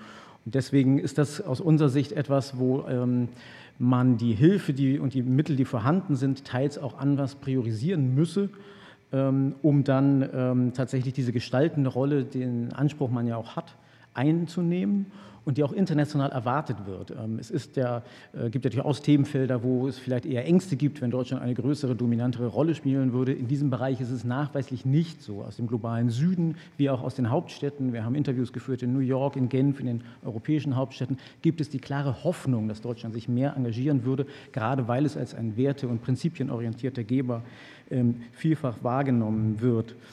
Was könnte das konkret heißen? Ähm, Sie hatten das Stichwort Lokalisierung beispielsweise schon genannt. Ähm, Deutschland wird sehr geschätzt dafür, dass es jetzt, ähm, wie teils ja auch schon ausgeführt, zum Beispiel im Grand Bargain in dieser, im wichtigsten Gremium ist, in der Facilitation Group, die das managt und da Zeit und Ressourcen investiert ähm, und da eine wichtige Moderationsrolle einnimmt. Aber es gibt dann diese inhaltlichen Ausschüsse des Grand Bargain, die prioritär die äh, Hilfe flexibler, schneller, lokaler machen sollen und so weiter. Und da hat Deutschland unter anderem mit dem Hinweis darauf, dass es eben begrenzte personelle Ressourcen gibt, sich nur sehr begrenzt begrenzt engagiert und dass er in letzter Zeit äh, zunehmend ein bisschen korrigiert. Da gibt es die große Hoffnung, dass Deutschland das noch mehr tun könne und dann auch sein politisches Gewicht tatsächlich in diese Themen und in diese Verhandlungen auch mit den großen anderen Topgebern, die da nicht unbedingt immer offen sind für Reformen, einlegt, um die Hilfe lokaler zu machen, um Bürokratie abzubauen, um eine massive Zweckbindung, die in der Tat ein schwerwiegender Trend ist. Ähm, Katharina Lump hat darauf hingewiesen, dass trotz der Grand Guardian-Versprechen gerade die großen Geber außer Deutschland eher unflexibler werden, eher noch genauer sagen, ähm, es muss in den und den Bereich gehen und noch mehr Mikromanagement machen, was nicht effektiv ist und nicht hilfreich. Und deswegen kann Deutschland aus unserer Sicht da noch mehr tun. Es gibt gewisse Hoffnungen und ähm, es wäre, glaube ich, auch mit ein paar Stellschrauben durchaus möglich, ähm, wenn die Leitung, und da gab es natürlich auch große Hoffnung an die neue Leitung des Hauses im Auswärtigen Amt, sich dieses Problems annehmen würde. Vielen Dank. Herr Braun, bitte. Ja, vielen Dank, Frau Vorsitzende. Äh, die humanitäre Hilfe ist ein wesentliches Element, kann zumindest ein wesentliches Element sein, um auch äh, schwere Krisen in äh, Europa zu verhindern. Wir kennen ja alle den Fall, dass 2014 vergleichsweise wenig Geld rund um Syrien fehlte beim Welternährungsprogramm. Es wurde da mehrfach gewarnt und dann wurden diese Summen nicht aufgebracht. Und dann äh, haben wir diese, diese illegale Migration 2015, 16 insbesondere nach Deutschland, aber auch nach, in andere Länder gehabt. Insofern sind wir immer äh, grundsätzlich seit Anbeginn als AfD für die humanitäre Hilfe eingetreten als wesentliches Mittel, um die Menschen dort zu halten, äh, im Leben äh, dort leben zu lassen, wo sie heimisch sind oder in unmittelbarer Nähe der Heimat. Meine Frage jetzt an Frau Steinbach ist, äh, Sie haben ja das Bevölkerungswachstum als wesentlichen Faktor benannt. Ähm, warum will die deutsche Politik über dieses äh, Thema Bevölkerungswachstum nicht sprechen? Warum äh, ist es ja quasi nur ein Elefant im Raum, der nicht erwähnt wird?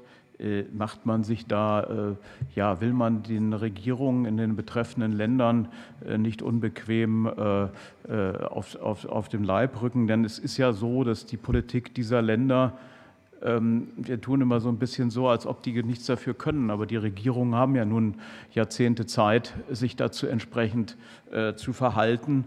Und was müsste geschehen, um von deutscher Seite äh, gerade auch in Bezug auf verschiedene Staaten in Afrika, äh, dort ein Umdenken herbeizuführen. Vielen Dank.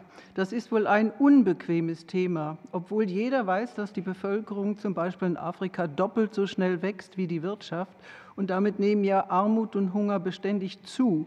Und die Bilder verhungernder Kinder erbarmen natürlich jeden, jeden. Und, aber es weiß auch jeder, dass die Bevölkerung Afrikas sich bis zum Jahre 2050 verdoppelt haben wird, wenn nichts geschieht. Natürlich ist das Thema Familienplanung und Empfängnisverhütung ein sehr sensibler Bereich, insbesondere vor dem Hintergrund, dass viele Kinder zu haben in diesen Regionen und Tradition für Männlichkeit steht. Aber Tunesien hat ja gezeigt, dass es mit kluger Regierungspolitik möglich sein wird. Dazu braucht es aber den Willen der jeweiligen Regierung. Von außen her ist das nur bedingt möglich, das zu, äh, umzusetzen. Nur haben sich zahllose Regierungen inzwischen in den fließenden Hilfsgeldern so bequem eingerichtet, dass es kaum ein Interesse dafür gibt. Denn jede Regierung, die sich diesem Thema stellt, muss in Bildung, Bildung, Bildung investieren. Das wurde vorhin ja auch schon angemahnt. Und sowohl die Frauen als auch die Männer müssen dort in jedem Fall dafür gewonnen werden. Und das bedeutet ganz einfach Überzeugungsarbeit durch die jeweilige Regierung. Und das ist unbequem und dem entzieht man sich wohl lieber. Allerdings ließe sich seitens der Geberländer durchaus sinnvolle Hilfestellung für die jeweiligen Regierungen geben. Dabei ist aber die wichtigste Voraussetzung, dass insbesondere die afrikanischen Länder, aber auch alle übrigen Empfängerländer bereit sind, endlich ihr Schicksal selbst in die Hand zu nehmen. Und daran mangelt es vielfach. Auch durch das Verschulden der Geberländer müssen wir selbstkritisch sagen. Aber was vor Jahrzehnten die zuvor bitterarmen asiatischen Länder weitgehend aus sich selbst heraus geschafft haben und sich damit aus Armut und aus Hunger herausgearbeitet haben, das ist auch für die afrikanischen Länder nicht unmöglich, glaube ich. Wir dürfen ihnen aber dabei nicht mit noch so wohlmeinenden Projekten im Wege stehen. Und wenig hilfreich sind in dieser Frage die meisten Nichtregierungsorganisationen. Ihr Wirken ist einer der Hemmschuhe zum Erwachsenwerden der hilfsbedürftigen Länder. Sie haben dazu beigetragen, dass die erforderlichen Selbstheilungskräfte in den von Ihnen betreuten Ländern erlahmt sind. Man meint es gut, davon bin ich wirklich überzeugt, aber gut meinen und gut machen sind oftmals zweierlei. Wenn es nicht gelingt, die hilfsbedürftigen Länder dazu zu bewegen, im Eigeninteresse eine konsequente Geburtenplanung zu betreiben, dann ist das erstens ein Desaster für diese Länder, aber auch bevölkerungspolitisch auch für uns selber. Der Migrationsdruck aus den dann immer ärmer werdenden Ländern in die derzeit noch wohlhabenden Regionen wird sich dramatisch und unbeherrschbar weiter verstärken. Und wer davor die Augen verschließt, vergeht sich letzten Endes an Millionen Menschen. Er vergeht sich sowohl an Afrika als auch an Europas Zukunft. Davon bin ich fest überzeugt.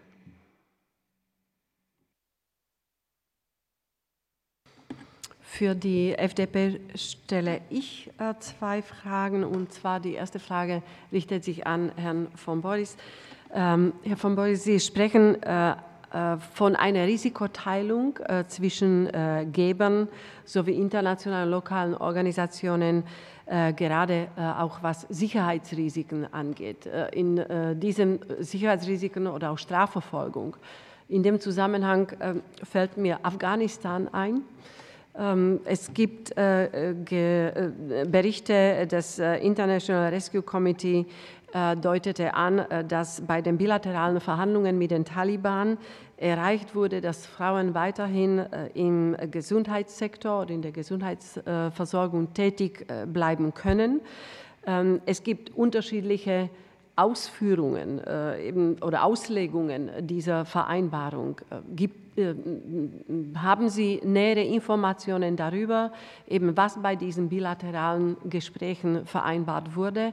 Äh, wie sehen, weil wir äh, eigentlich äh, von Woche zu Woche immer eine Rücknahme der Frauenrechte beobachten auch was eben, egal in welchem Arbeitssektor in Afghanistan es sich handelt.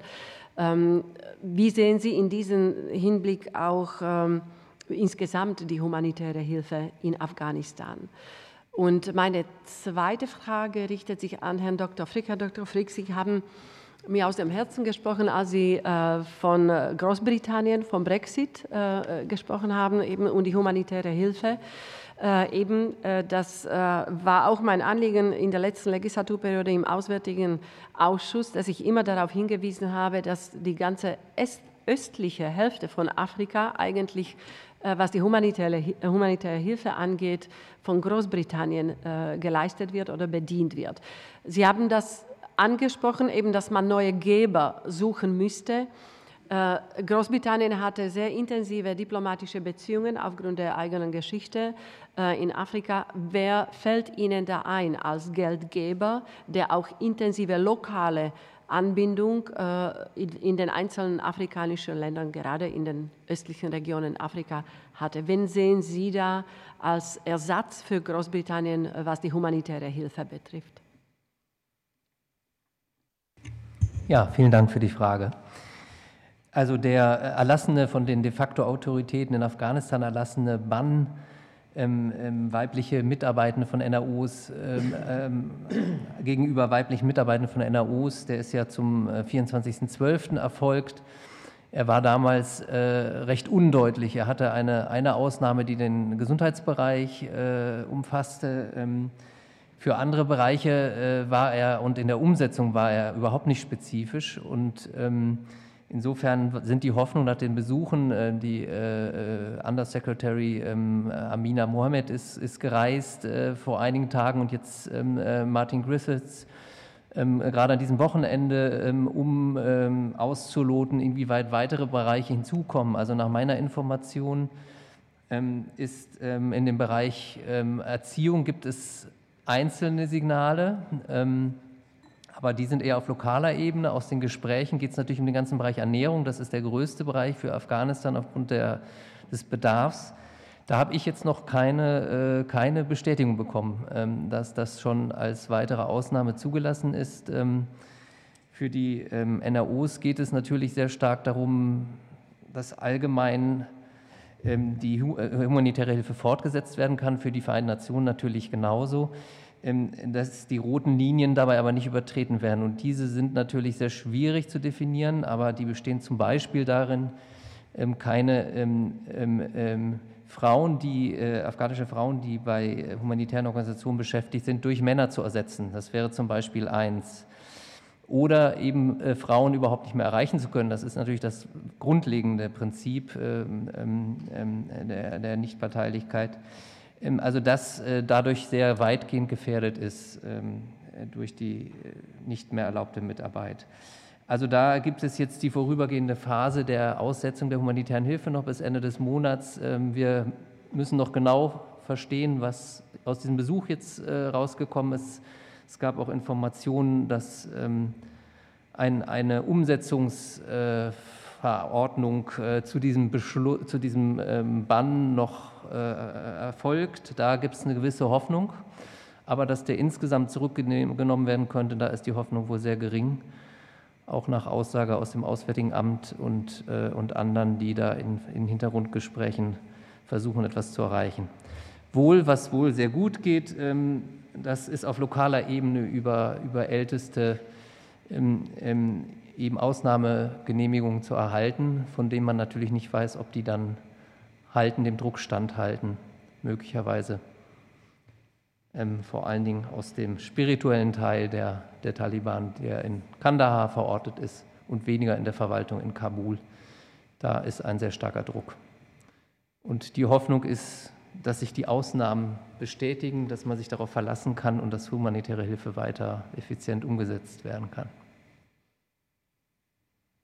Ja, vielen Dank, Frau Vorsitzende.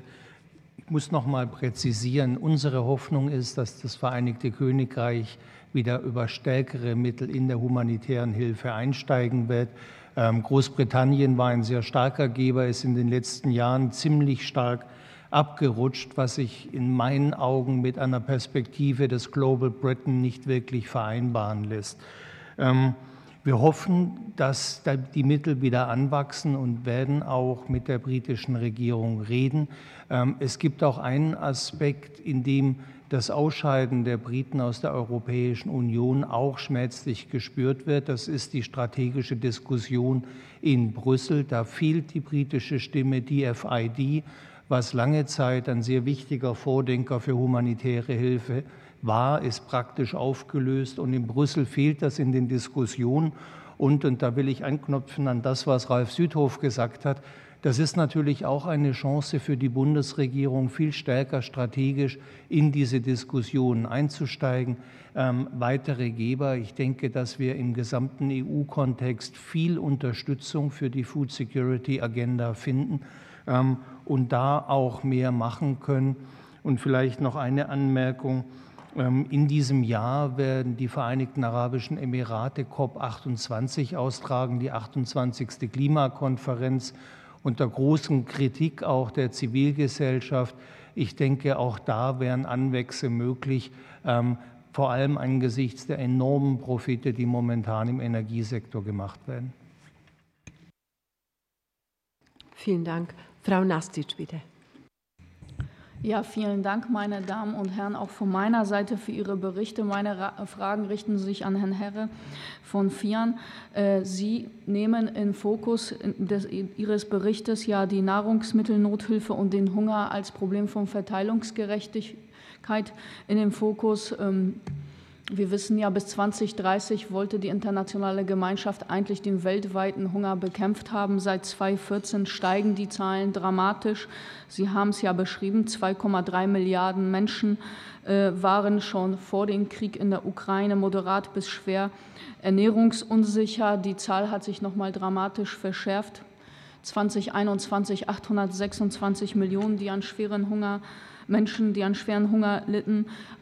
Also alleine an Klima, Corona und Krieg lässt sich das nicht ganz so festmachen. Sie sprachen ja von Nahrungsmitteln, Spekulationen, Einfluss privater Konzerne und wachsende Verteilungsungerechtigkeit und die damit einhergehende Armut.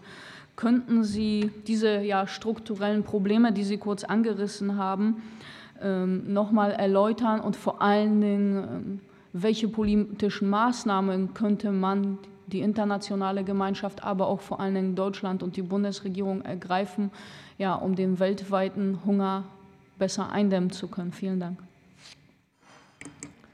Herzlichen Dank für Ihre Fragen.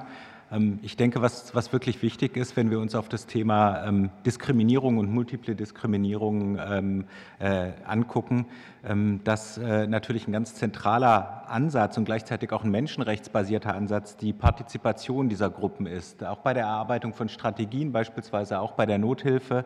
Ähm, und äh, diese, ähm, dieser Ansatz der Beteiligung marginalisierter Gruppen bei Lösungsansätzen, der fehlt eigentlich leider bis heute in der politischen Praxis sehr stark. Äh, aktuell beispielsweise soll diese Woche auch die neue Afrika-Strategie der Bundesregierung veröffentlicht und vorgestellt werden. Und auch hier war es so, dass eben keine relevante Beteiligung von Vertreterinnen von Kleinbauern und Kleinbäuerinnen, landlosen, städtischen Armutsgruppen tatsächlich äh, dabei gewesen ist. Und da würden wir uns natürlich auch sehr viel mehr Druck aus dem Parlament äh, in das Ministerium wünschen, dass diese Partizipationsprozesse und damit auch der direkte Kampf von, von gegen Diskriminierung deutlich erhöht wird. Aber es gibt auch viele andere ähm, Aspekte, Stichwort beispielsweise Landgrabbing, ein Thema, zu dem wir als FIAN auch sehr viel und intensiv arbeiten. Das führt, äh, führte in den letzten Jahren zu sehr, sehr hohen Konzentrationen von Land in den Händen weniger Akteure. Das heißt also, diese Konzentrationsprozesse spiegeln auch Fragen von Armut und strukturellen Problemen wider. Ähm, und viele Firmen und Investoren sind eben auch direkt oder indirekt hier in Deutschland zu finden. Ähm, der größte Agrarinvestor in Afrika beispielsweise, der sitzt ungefähr einen Kilometer von hier entfernt in Berlin, äh, kontrolliert mittlerweile ungefähr 140.000 Hektar Land in Afrika, Matteon. Ein anderer Investor ähm, äh, aus Luxemburg kontrolliert 140.000 Hektar Land in Paraguay. Und die Deutsche Entwicklungsbank DEG ist, ist ein, ein zweitgrößter Anteilseigner dieses Investors. Und die Liste ist eben weiterzuführen. Und diese Landkonzentration und auch die menschenrechtliche Regulierung dieser Akteure hier aus Deutschland heraus findet äh, kaum statt. Ähm, zum Thema wachsende Einflussnahme der Privatwirtschaft gibt es auch ein Beispiel, zu dem wir konkret auch als FIAN arbeiten. Ähm, es ist beispielsweise so, dass es mittlerweile äh, seit zwei Jahren eine Partnerschaft äh, zwischen der Welternährungsorganisation FAO und dem Agrarchemieverband CropLife gibt, eine privilegierte Partnerschaft. Ähm, und äh, das ist natürlich für uns ein, großes Problem, dass sie sozusagen privilegierten Zugang zu solchen UN-Organisationen haben und demgegenüber die betroffenen Organisationen eben vor der Tür stehen. Also auch das ist ein Beispiel, wo die Bundesregierung deutlich stärker agieren könnte und diesen, äh, diesen äh, ähm, Entwicklungen auch sich entgegenstellen kann. Ein letzter Punkt vielleicht noch zu dem Thema der, der strukturellen Ursachen. Ähm, das ganze Thema Finanzierung ist natürlich und Finanzwelt es spielt eine ganz zentrale Rolle. Ähm, wir kennen ja auch alle die Zahlen der extrem, des extremen Wachstums von Reichtum auf der einen Seite bei gleichzeitigem äh, Wachstum der Armut auf der anderen Seite. Ähm, wir reden zum Beispiel hier in Deutschland sehr viel auch über die ganze Frage von Import von, von, von Soja aus Brasilien. Auf der anderen Seite müssen wir eben sehen, dass wir aus Europa ähm, nach Brasilien selbst der größte Investor tatsächlich in äh, die Soja- und äh, die Fleischindustrie in Brasilien sind und damit eben auch profitieren davon. Äh, Agrarfonds davon profitieren, Pensionskassen hier aus Deutschland davon profitieren und Banken davon profitieren, dass eben Menschen in Armut und Hunger gestürzt werden, vertrieben werden und eben das Land sehr, sehr knapp für diese Menschen wird. Dankeschön. Vielen Dank. Dann steigen wir jetzt in eine zweite Fragerunde ein. Herr Drossmann, Sie haben das Wort. Ja, vielen Dank für die bisherigen äh, guten Antworten. Ich habe Frau Mosebach von der Deutschen Welthungerhilfe eine Nachfrage. Die, die Bundesregierung äh, schreibt, ähm, wenn es um vorausschauende humanitäre Hilfe geht, also Dasein vor der Katastrophe, in Römisch 3, Arabisch 2 äh, machen Sie ein relativ großes Kapitel dazu. Sie haben in Ihrem Bericht auch die vorausschauende humanitäre Hilfe äh, erwähnt. Deshalb ähm, meine Frage, also hier geht es vor allen Dingen, dass die Bundesregierung natürlich sagt, Klimakatastrophen seien besser vorherzusehen und deshalb könne man auch besser vorausschauend darauf handeln. Darauf gehen Sie ja ein. Aber wenn wir jetzt über einen dauerhaften Reformprozess ähm, des Grand Bargain sprechen, welche Punkte müssen aus Ihrer Sicht da konkret bezüglich der vorausschauenden humanitäre Hilfe äh, noch besprochen oder mit aufgenommen werden? Dies war die erste Frage. Ich gebe aber an den Kollegen Larem. Ja, vielen Dank. Äh, meine Frage geht in Richtung Herrn Westphal und zwar vorausgeschickt aus der Sicht eines Außenpolitikers. Äh, wir kennen ja die, in China die Folgen aus der Ein-Kind-Politik heraus, sprich also die Überalterung der Gesellschaft. Und ähm, in den Nachhaltigkeitszielen der UN haben wir die SDG 2, kein Hunger, SDG 4, Bildung. Ähm, und jetzt haben wir ja gehört, dass es eine Forderung gibt oder ein Statement gibt von Frau Steinbach dahingehend, dass wir die Weltbevölkerung eindämmen könnten, sollten, müssten, um letztendlich hier ähm, der Welternährung entgegenzukommen, der Verbesserung der Welternährung. Wie beurteilen Sie die Forderung von der Frau Steinbach zum Beispiel zur Eindämmung der Bevölkerung in Bezug auf Bildung? Und weil Bildung ist ja auch wichtig im Rahmen der nachhaltigen Entwicklung unserer Länder, gerade von schwierigen Ländern, was letztendlich dann auch die ähm, innere Resilienz und die ähm, politische Entwicklung in diesen Ländern äh, anspricht, weil wir ja letztendlich dann über Bildung vielleicht auch Veränderungen in den politischen Systemen zum Positiven hinbekommen können. Danke. Ja, herzlichen Dank. Ähm, ich hatte ja eingangs schon gesagt, dass wir äh, durchaus begrüßen würden, wenn der Grand-Bargen-Prozess äh, in einem 3.0 zum äh, Mitte dieses Jahres tatsächlich weitergeführt wird. Vielleicht auch mit einem bisschen längeren Planungshorizont bis 2030 und der Anpassung an die ähm, Entwicklungsziele. Und dass es aber in dem äh, derzeitigen Rentwagen als auch im allerersten Entwurf äh, zum Thema vorausschauende humanitäre Hilfe das gar nicht behandelt wurde, wohl aber das Thema Flexibilisierung von Finanzierung, Mehrjährigkeit unter dem sogenannten Stichwort Quality Funding. Insofern wäre es für uns durchaus denkbar und auch äh, hilfreich, das Thema im Rahmen des Gwen Bargen und der, der Aushandlung der, der Themenschwerpunkte für, für eine dritte Phase das Thema humanitäre Hilfe, vorausschauende humanitäre Hilfe mit einzubringen und damit natürlich auch zu sehen, dass man mit den anderen politischen äh, Akteuren, mit den anderen äh, Regierungen unter anderem verhandelt, dass eben auch mehr Geld in die vorausschauende humanitäre Hilfe geht. Derzeit sind es zwischen ein und zwei Prozent. Äh, weltweit. Und gleichzeitig wissen wir durch, die, äh, durch verschiedene Studien, dass wenn man vorausschauend reagiert auf, auf Krisen und Katastrophen, tatsächlich äh, bis zu vier, vier bis sechs Mal Gelder auch einsparen kann. Und das natürlich jetzt im Zuge der steigenden Bedarfe durchaus ein Hebel ist, den man gemeinsam äh, heben könnte. Ähm, gleichzeitig äh, erreichen wir natürlich durch die äh, vorausschauende humanitäre Hilfe die Möglichkeit, die Menschen ähm, vor größerem Leid auch äh, zu bewahren, weil wir eben frühzeitiger handeln und damit auch frühzeitige Unterstützungsleistungen möglich sind. Ein großer Knackpunkt ähm, in Bezug der, der, der vorausschauenden humanitären Hilfe äh, ist äh, die Tatsache, dass man natürlich Mittel vorhalten muss für den Fall, dass eine Katastrophe vorausgesehen wird. Und das gerade natürlich auch jetzt insbesondere in Deutschland mit der Bundeshaushaltsordnung nicht ganz so einfach zu machen ist. Sprich, wenn wir mit den Gemeinschaften und Gemeinden vor Ort und den betroffenen Menschen äh, schauen, welche Krisen, äh, auf welche Krisen müssen sie sich vorbereiten, welche äh, Naturereignisse können sie möglicherweise äh, treffen, dann muss natürlich auch dann, wenn äh, bestimmte bestimmte Trigger, bestimmte äh, Kriterien erfüllt sind und sich anbahnt, eine Dürre, eine Überschwemmung tatsächlich auch Mittel fließen. Und das ist sicherlich ein großer Punkt, der nicht ganz einfach zu bewerkstelligen ist, sowohl in Deutschland als auch international. Und wir würden uns natürlich wünschen, dass äh, die Bundesregierung in einem Grand Bargain 3.0 erstens dem Thema vorausschauende humanitäre Hilfe größeres Gewicht einbringt, aber eben auch sicherstellt, dass dann eben entsprechende Mittel vorgehalten werden, um vorausschauend agieren zu können. Herzlichen Dank. Herr Westphal, bitte. Vielen Dank für die Frage. Ähm, als Grundsatz würde ich äh, erst mal sagen, dass es für uns selbstverständlich ist, dass die betroffenen Familien selbst, vor allem die Frauen und die betroffenen Mädchen auch selbst, Entscheidungen darüber treffen können, wie sie ihre Familie und äh, die Zahl ihrer Kinder etc. planen wollen und können. Das scheint mir nicht in der Verantwortung und in den Händen von irgendwelchen Staaten zu liegen weder Regierungen in Empfängerländern von humanitärer Hilfe noch Regierungen in Geberländern. Was wir versuchen durch unsere Arbeit zu erreichen, unter anderem im Bildungsbereich, ist es natürlich gerade Mädchen zu ermöglichen, ähm, sozusagen besser unterstützt und vielleicht auch darauf vorbereitet sein, genau diese Entscheidung zu treffen Dazu kommt, dass der Verbleib in der Schule und in der Bildung natürlich Mädchen auch gerade vor negativen Elementen wie zum Beispiel der Früh- und Zwangsverheiratung schützt, was wir in Afghanistan in den letzten 18 Monaten gesehen haben, wo ja der Zugang für Mädchen in die weiterführenden Schulen, also ab der siebten Klasse, unterbunden wird.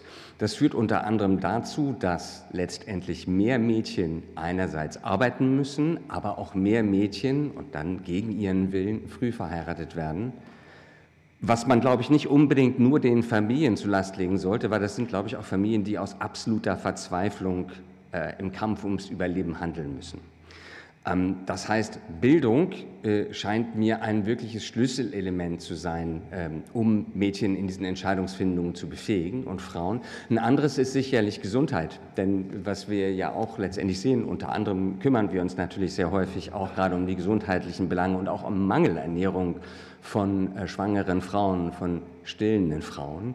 Es ist sicherlich auch so, dass wenn es gelingt, ähm, Familien dabei zu unterstützen, äh, dass sie ihre Kinder gerade in dieser besonders sensiblen und gefährlichen Phase, wo sie noch ganz klein sind, wo sie noch Säuglinge sind, wirklich angemessen zu ernähren und gesundheitlich zu versorgen, dass das dann wahrscheinlich wiederum dieses, dieses Element, diesen Faktor der, der eigenständigen, unabhängigen Familienplanung auch weiterhin erleichtert. Vielleicht als letzten Satz noch dazu, weil, weil ich glaube, wenn wir über Bildung und Gesundheit sprechen, ist natürlich ganz wichtig festzustellen, dass man diese Rechte für Kinder ja nicht vertritt oder unterstützt und umsetzt, weil sie irgendeinen gewissen Einfluss haben auf die Bevölkerungsentwicklung eines Landes, sondern äh, wir haben uns diesen Rechten verschrieben, weil sie Grundrechte sind für Kinder, weil sie grundlegende Menschenrechte sind tatsächlich. Und ich bin wirklich überzeugt davon, dass wenn man es äh, Eltern, Familien äh, erlaubt, im Rahmen dieser Rechte ihr Leben zu leben, dass sie dann auch, was ihre Familienplanung und Größe betrifft, die besten Entscheidungen treffen können, besser als jeder andere. Ich danke Ihnen. Brand, bitte. Ja, herzlichen Dank. Ich möchte erst mal mit dem Dank beginnen an die humanitären Organisationen für ihre wertvolle Arbeit, die sie leisten. Und ich möchte in diesen Dank auch ausdrücklich die Arbeit von Frau Fries-Geier und ihrem Team im Auswärtigen Amt äh, hier mit einbeziehen. Und äh, ich möchte äh, als meine, ersten, meine erste Frage geht an Herrn Dr. Frick und an Frau Lump. Wir haben ja im Prozess des Grand Bargain 2.0 äh, zwei grundlegende Prioritäten äh, fokussiert, nämlich zum einen die hochwertige Finanzierung bei gleichzeitiger Transparenz sowie die Stärkung der Rolle lokaler Einsatzkräfte und Betroffener, wie sie jetzt auch in der Anhörung mehrfach thematisiert worden ist. Mich würde Ihre Einschätzung interessieren zum Stand der Umsetzung der Prioritäten und auch, worauf sich der Folgeprozess 3.0 konzentrieren sollte, welche Erwartungen Sie den, an den Folgeprozess an die Bundesregierung richten und das zentrale Ziel der Reform der humanitären Hilfe zu erreichen. Und ich glaube, dass der dritte Punkt äh, sehr stark fokussieren muss, nämlich auch die vorausschauende humanitäre Hilfe. Ich habe eine konkrete Frage an Herrn Dr. Äh, Frick äh, zum zur Verschlankung des Arbeitsprozesses des Grand Bargain, den Sie auch angesprochen haben in Ihrer Stellungnahme im Hinblick auf die Verbesserung des Prozesses 3.0. Da bitte ich Sie einfach, das noch mal ein bisschen näher auszuführen, wo Ihr Vorschlag ansetzt und was er bewirken kann.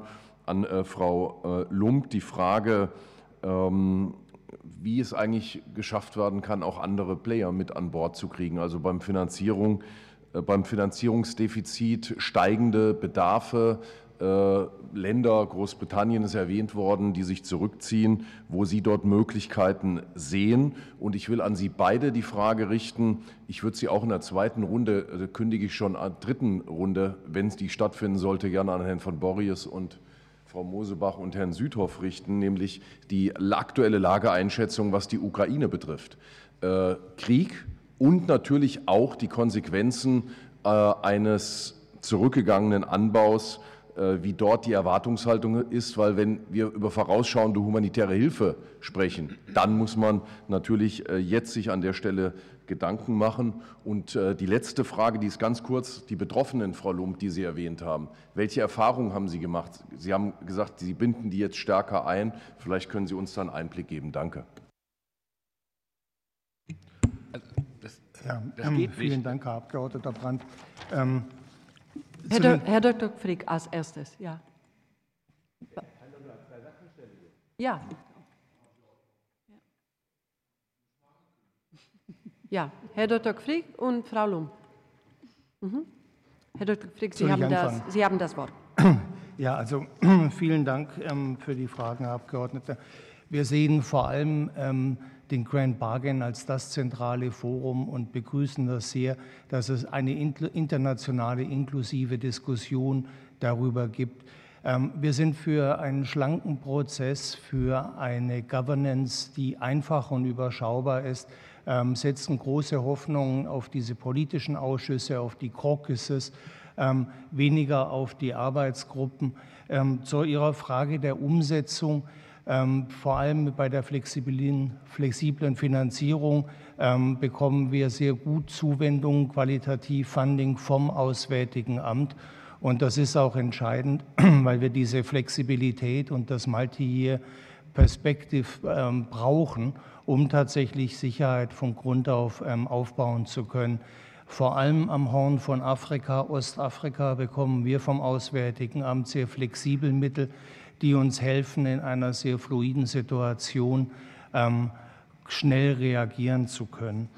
Ähm, ich wollte dazu auch noch sagen, ähm, dass in unseren Augen die nexusorientierte Arbeit immer wichtiger wird. Ich glaube, das ist in dieser Diskussion auch sehr deutlich geworden, dass man eben nicht immer ähm, Humanitäres und Entwicklung sehr klar voneinander trennen kann. Das sind ähm, Situationen, ähm, die sich in alle Richtungen entwickeln. In meinem Eröffnungsstatement hatte ich auch gesagt, wir haben es mit 79 Ländern der Welt zu tun, die unter extremem Hunger leiden ähm, oder Teile der Bevölkerung haben, die unter extremem Hunger leiden.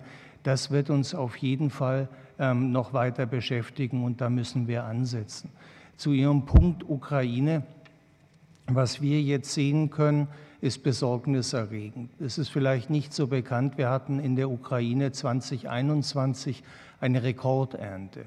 Und als der Krieg am 24. Februar eingesetzt hat, ähm, sind im Prinzip die Lagerhäuser übervoll gewesen. Und jetzt mit der Black Sea Grain Initiative ist es ja gelungen, im größeren Maßstab Lebensmittel wieder exportieren zu können. Aber das geht sozusagen auf Batterie. Und wir sehen, dass beim Anbau in diesem Jahr es ist noch schwer abzuschätzen, aber wesentlich weniger angebaut werden wird, sodass die Ukraine nachhaltig beeinträchtigt ist als einer der fünf größten Lebensmittelexporteure der Welt. Und das wird auf jeden Fall Folgen haben. Ähm, in diesem Zusammenhang, in dem Nexus, muss man eben auch sehen, dass einige der Grundannahmen, ähm, zum Beispiel die Verflechtung im internationalen Handel, dass Entwicklungsländer ähm, Cash Crops exportieren können, gutes Geld dafür bekommen und auf der anderen Seite an den globalen Märkten recht billig Grundnahrungsmittel einkaufen können, so dauerhaft nicht funktioniert. Ähm, ich, bin, ich spreche nicht gegen freien Handel, aber ich sehe, in welche Zahlungsschwierigkeiten viele der ärmsten Länder kommen. Deswegen ist das Ansetzen in lokaler Produktion ähm, und vor allem bei den Frauen, insbesondere Subsahara, unbedingt notwendig. Und wenn ich vielleicht noch ganz kurz auf diesen Punkt Bevölkerungswachstum, Familienplanung eingehen darf. Eines unserer größten Programme ist School Feeding, also Schulmahlzeiten anzubieten weltweit. Wir tun das insbesondere auch ähm, für Mädchen sehr gerne mit etwas mehr, als sie nur in der Schule verzehren. Dadurch entsteht für die Familien ein Vorteil, die Mädchen weiterhin in die Schule zu schicken. Ähm, das wirkt sich unmittelbar aus auf das Alter, in dem die Mädchen heiraten. Das geht nämlich hoch ähm, und auf diejenigen, die ihre Abschlüsse machen. Und das ist in meinen Augen die beste Art und Weise, ähm, Bevölkerungswachstum unter Kontrolle zu bekommen. Frau Lump, bitte. Ähm, danke für die Frage zum Grand Bargain, zu dem bisher, äh, äh, bisher Erreichten. Ähm, äh, äh, im, mit Blick auf die, die Arbeit in den Caucus, Caucuses, ähm, ich weiß gar nicht, wie man das auf Deutsch korrekt sagt, ähm, äh, ist, hat der, äh, äh, ist zur Finanzierung, war der Schwerpunkt sehr stark auf der, auf der ähm, mehrjährigen äh, Finanzierung. Dazu wurde, äh, wurde die Arbeit mit den Empfehlungen abgeschlossen. Da ist natürlich jetzt sehr wichtig, dass man auch die, die an, an, den, an den Arbeiten nicht beteiligt waren, auch auf Geberseite mit an Bord holt und äh, in, in, der, in der weiteren in der Fortsetzung des Prozesses würden wir uns sehr stark wünschen, dass andere Aspekte der, der Quali hochwertig qualifizierten Finanzierung, nämlich die Flexibilität, wieder ähm, ein, ein, Schwerpunkt, ein Schwerpunkt wird. Ähm, da hat Deutschland tatsächlich ein, ein, eine stetige Erhöhung der, der Flexibilisierung von, von, Mitteln in den, ähm, in den letzten Jahren äh, äh, möglich gemacht, was wir sehr begrüßen. Und äh, durch die Fortsetzung dieser Arbeit äh, im Grand Bargain ist die Hoffnung, dass da ein, ein, mit, mit, dem Gewicht auch des guten Beispiels andere Geber, weitere Geber an Bord geholt werden, werden können. Was die äh, Lokalisierung anbelangt, äh, ähm, äh, ist, äh, ist aus unserer Sicht in der Tat äh, viel jetzt zu den quantitativen Aspekten beschlossen worden. Auch das gilt es weiter umzusetzen und wir würden uns sehr stark wünschen, dass die, ähm, dass die Diskussion, wie auch der Prozess es jetzt schon tut, sehr stark in die ähm, Qualität von Partnerschaft, auf Qualität von Partnerschaften und die Einbindung von Akteuren und Betroffenen äh, äh, das, das, Gewicht, äh, das Gewicht legt.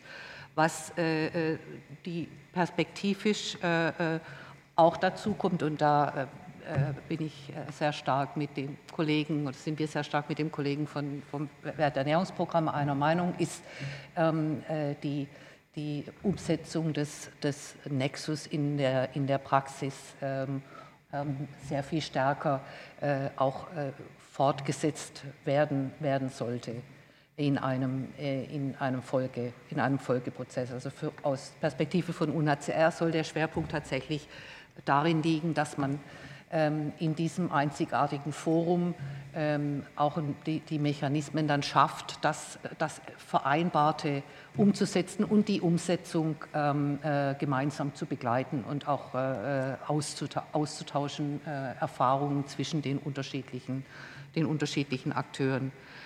Ähm, die Situation ähm, äh, Ukraine, sehr kurz. Ah, nee, die Frage war nach äh, unserer Erfahrung mit partizipativen äh, Partizipation und partizipativen Ansätzen. Äh, das ist äh, für uns eine Methode und, und äh, die, die nicht durch den Grand Bargain in Teil unserer, integraler Teil unserer Arbeit geworden ist. Ähm, und wir haben schon immer sehr stark bei der Planung angefangen, ähm, äh, dann auch äh, bei, der, bei, der, äh, bei der Umsetzung und beim Feedback ähm, äh, Flüchtlinge, Binnenvertriebene eingebunden in, in die Arbeit und haben auch äh, gesehen, dass durch eine, äh, durch eine starke Investition in, ähm, in Kommunikation mit, mit betroffenen Beteiligten dass dadurch auch Multiplikationseffekte, insbesondere in der, in der Information, aber auch im Feedback der, der Betroffenen selber, dann regelmäßig in Programme eingespielt werden können. Und ähm, ein, ein weiterer Schwerpunkt eben die, jetzt die Unterstützung von lokalen und von Initiativen der Betroffenen, selbst wenn sie sich nicht als nichtstaatliche Organisation äh, äh, ähm, konstituiert haben, und auf freiwilliger Basis äh, äh, sehr oft Aufgaben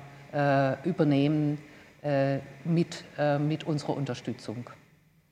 Zur Ukraine, letzter letzter die, die, Zeit. Äh, okay, dann ja? kommt das in der dritten Frage. Vielleicht bekommen Sie noch einmal die Gelegenheit. Ähm, Herr Mijatovic, bitte. Ja, vielen Dank, Frau Vorsitzende.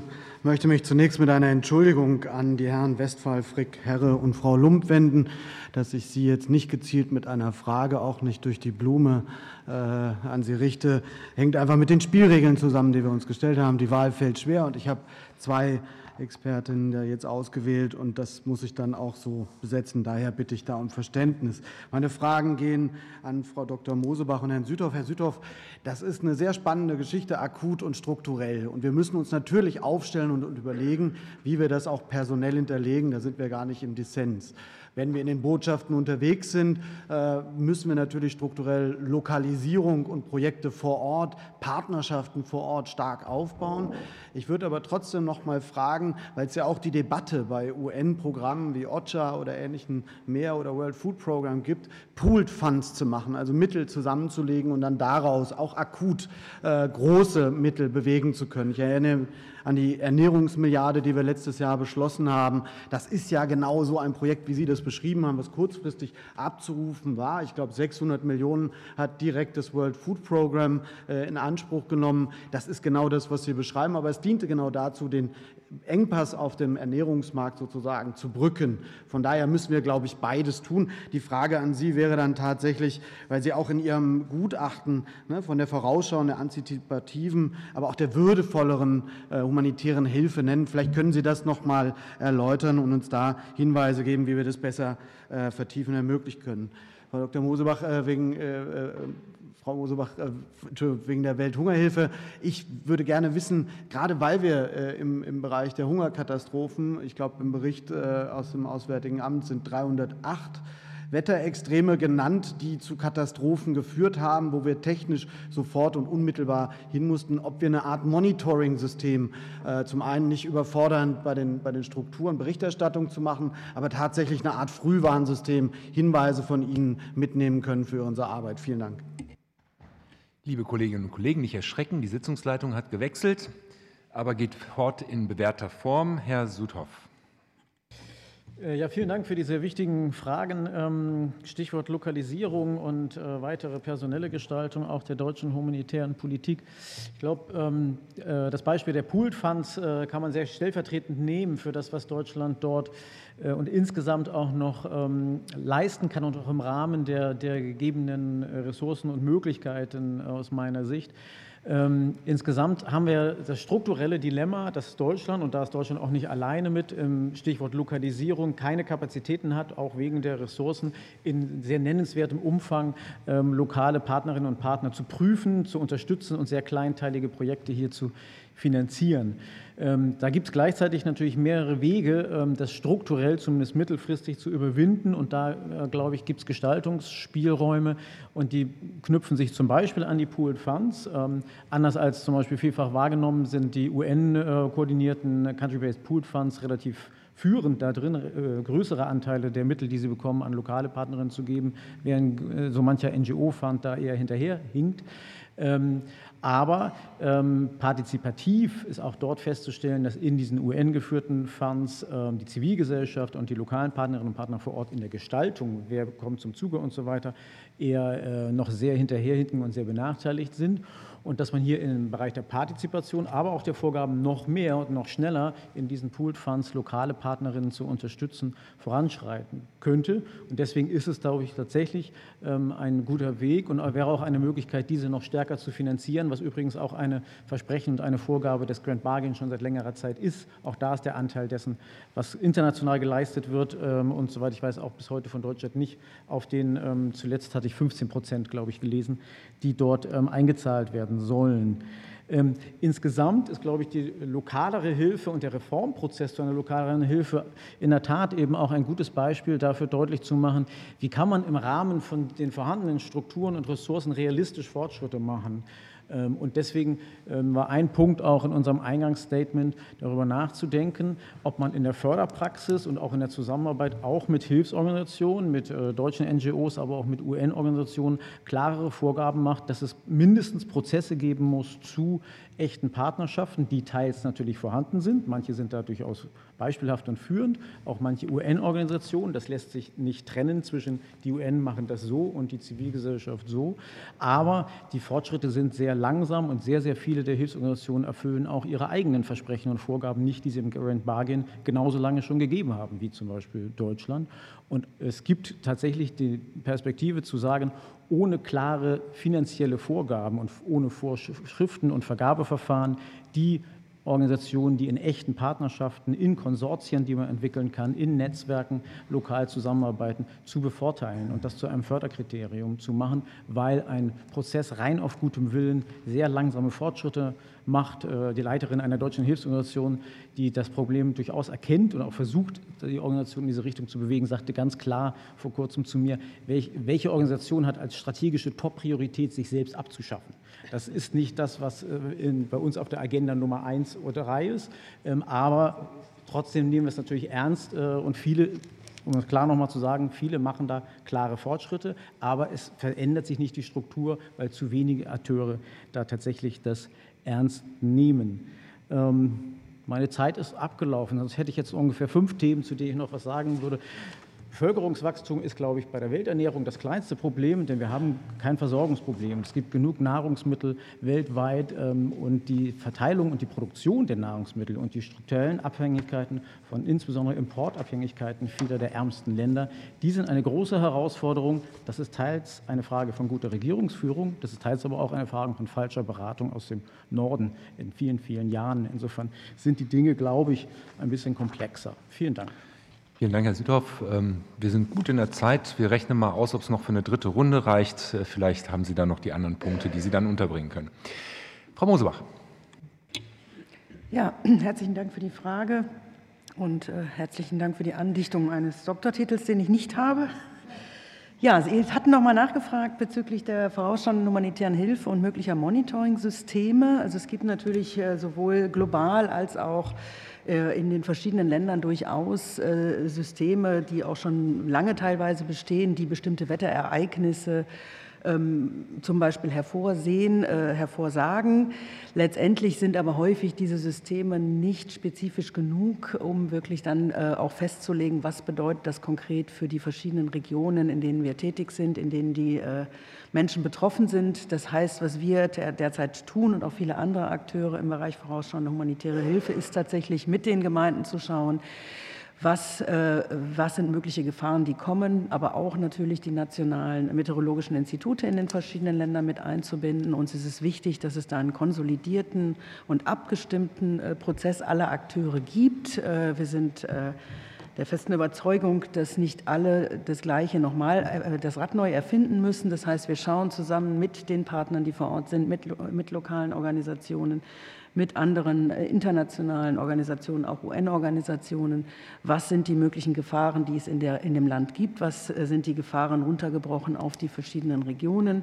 Und was sind notwendige Maßnahmen, die letztendlich dann äh, dann erfolgen müssen für den Fall, dass dieses Wetterereignis eintritt. Das ist nicht ganz trivial und auch die Kosten, um das Ganze aufzusetzen, um ein solches System zu etablieren, ist nicht trivial, weswegen wir uns dafür einsetzen, dass es da einen klaren kollaborativen Ansatz braucht. Das heißt, die Daten, die ermittelt werden in Bezug auf bestimmte Naturereignisse, bestimmte Dinge, die gemonitort werden, auch über die Zeiträume hinweg, müssen auch allen Akteuren, die vor Ort tätig sind, auch zur Verfügung gestellt werden, sodass wir damit auch vermeiden, dass Kosten eben dupliziert werden für Dinge, die schon einmal erhoben wurden und auch, wie gesagt, gerade mit den nationalen Wettereinrichtungen eben auch zügig und, äh, und fortwährend weiter gemonitort werden müssen. Also frei nach dem Motto, äh, wir müssen das gemeinsam anpacken und äh, können aber nicht auf zu grobe Daten, sage ich mal, zurückgreifen, die dann zu ungenau sind, um wirklich festzustellen, welche Wetterereignisse wo möglicherweise zum Tragen kommen. Danke. Vielen Dank und ich bitte um Entschuldigung für die falsche Anrede. Ist honoris causa. Vielen Dank für die Richtigstellung. Aber es ist besser, ein Doktortitel wird einem angetragen, angedichtet, als wenn man selber behauptet, ähm, äh, etwas, nicht, hm. etwas zu haben, was man gar nicht erworben hat. Herr stellvertretender Vorsitzender, ich habe keinen Doktortitel. Oh, ich glaube, das ist in jeder Partei schon mal passiert. Okay? Ähm, so, dann hätte Kollege Braun das Wort. Vielen Dank, Herr Vorsitzender, fürs Wort. Äh, die humanitäre Hilfe äh, hat ja in den letzten Jahren einen gewaltigen Aufwuchs erlebt und dennoch gibt es äh, Finanzierungslücken, die sehr stark sind, obwohl Deutschland insbesondere ja sehr die Mittel ausgeweitet hat. Wird auch selber in Berichten erwähnt durch, durch Covid, Afghanistan, weitere Großkrisen plus Ukraine-Krieg als neuer Krisenherd dazu. Das hat sehr viel ausgemacht. Nun hat vor dem Ausschuss, in unserem Ausschuss auch schon David Beasley, der Chef des Welternährungsprogramms, mehrfach gesagt, dass die Corona-Maßnahmen mehr Probleme verursacht haben als Corona selbst, durch die, dass dadurch eine Menge zusätzlicher Schäden entstanden ist. Das nur zum, zu dem Bericht der Bundesregierung dazu und den Anmerkungen. Jetzt ist bei den NGOs zunehmend das Problem, dass die Nichtregierungsorganisationen, deshalb auch auf Deutsch gerne NROs genannt, ähm, zunehmend mit Regierungen verflochten sind. Wir haben das in Deutschland besonders stark, dass die Bundesregierung äh, in, in Teilen ja äh, das quasi als Regierungsorganisation hat. Das ist äh, im Bereich Energiewende, Agora. Wir haben das, das Greenpeace in einem Auswärtigen Amt, dass man da schnell wechselt von der Greenpeace-Spitze in eine Position der Bundesregierung. Meine Frage an Frau Steinbach. Wie steht es um die Glaubwürdigkeit der Nichtregierungsorganisationen, wenn sie so eng wie so eng mit äh, Regierungen zusammenarbeiten und äh, was sollte man da eigentlich wieder ja, erreichen? Was sollte man für Maßnahmen ergreifen, um das zu ändern? Und ähm, immerhin sind ja NGOs nicht durch Wahlen legitimiert. Zweiter Punkt, ähm, 1,5 Millionen Deutsche benutzen inzwischen die, die, die Angebot der Tafeln. Äh, wie können wir in Deutschland, in Deutschland das, die Glaubwürdigkeit der humanitären Hilfe stärker herstellen, dass es trotzdem erforderlich ist, weltweit zu helfen. Frau Steinbach. Dankeschön. Die subkutane Bevormundung durch schier unzählige NGOs, die letztlich den Weg vorgeben, der in den Ländern gegangen werden soll, hat den Ländern ja erkennbar in der humanitären Hilfe bis heute offenkundig nicht nachhaltig geholfen und eben fiel der Satz, also wer schafft sich schon gerne selber ab, also jeder weiß auch, dass es da ein Problem gibt. Ähm, bei allem guten Willen, der in der Arbeit geleistet wird, ähm, läuft da manches schief.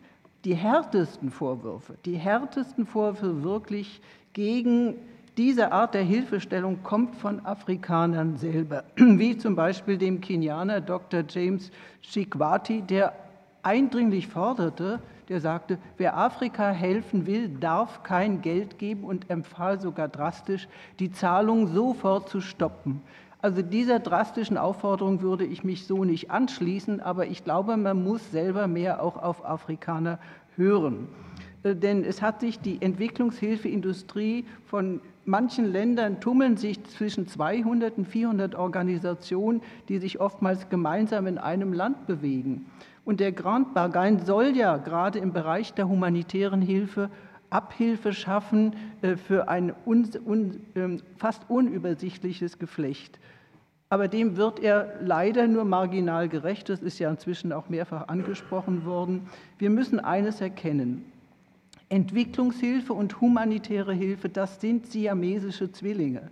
Wenn die Entwicklungshilfe mit Billionen an Mitteln in den letzten Jahrzehnten dafür aufgewendet wurden, wirklich nützlich und vor allem im Interesse der Länder nachhaltig gewesen wäre, dann brauchten wir heute keine humanitäre Hilfe mehr, weil die Länder sich hätten längst selber helfen können, wenn man von Naturkatastrophen absieht.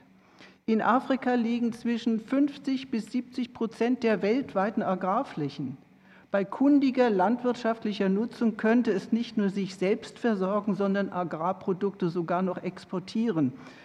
Hier muss man, glaube ich, in einer Kombination mit zielgerichteter Geburtenkontrolle, und da muss ich ausdrücklich sagen, äh, wer das verkennt, der verschließt die Augen vor wirksamer Hilfe. Geburtenkontrolle ist ein wesentlicher Teil und er hat natürlich mit Bildung zu tun. Ich gebe jedem Recht, der sagt Bildung, Bildung, Bildung, aber ich glaube auch nicht nur für Mädchen und Frauen, auch die Männer müssen dafür gewonnen werden, wenn man den Hunger und die Not auf Dauer äh, wirksam lindern will, vor allem nachhaltig bekämpfen will. Jetzt wurde ich zu den Tafeln angesprochen. Selbstverständlich müssen wir, wenn wir in Deutschland sehen, dass die Zahl der Menschen, die tagtäglich zu den Tafeln gehen und sich dort Lebensmittel holen müssen, weil ihr Einkommen nicht reicht, da muss uns das auch bewegen. Vielen Dank. Peter Heitz für die FDP. Ja, vielen Dank, ähm, Herr Vorsitzender.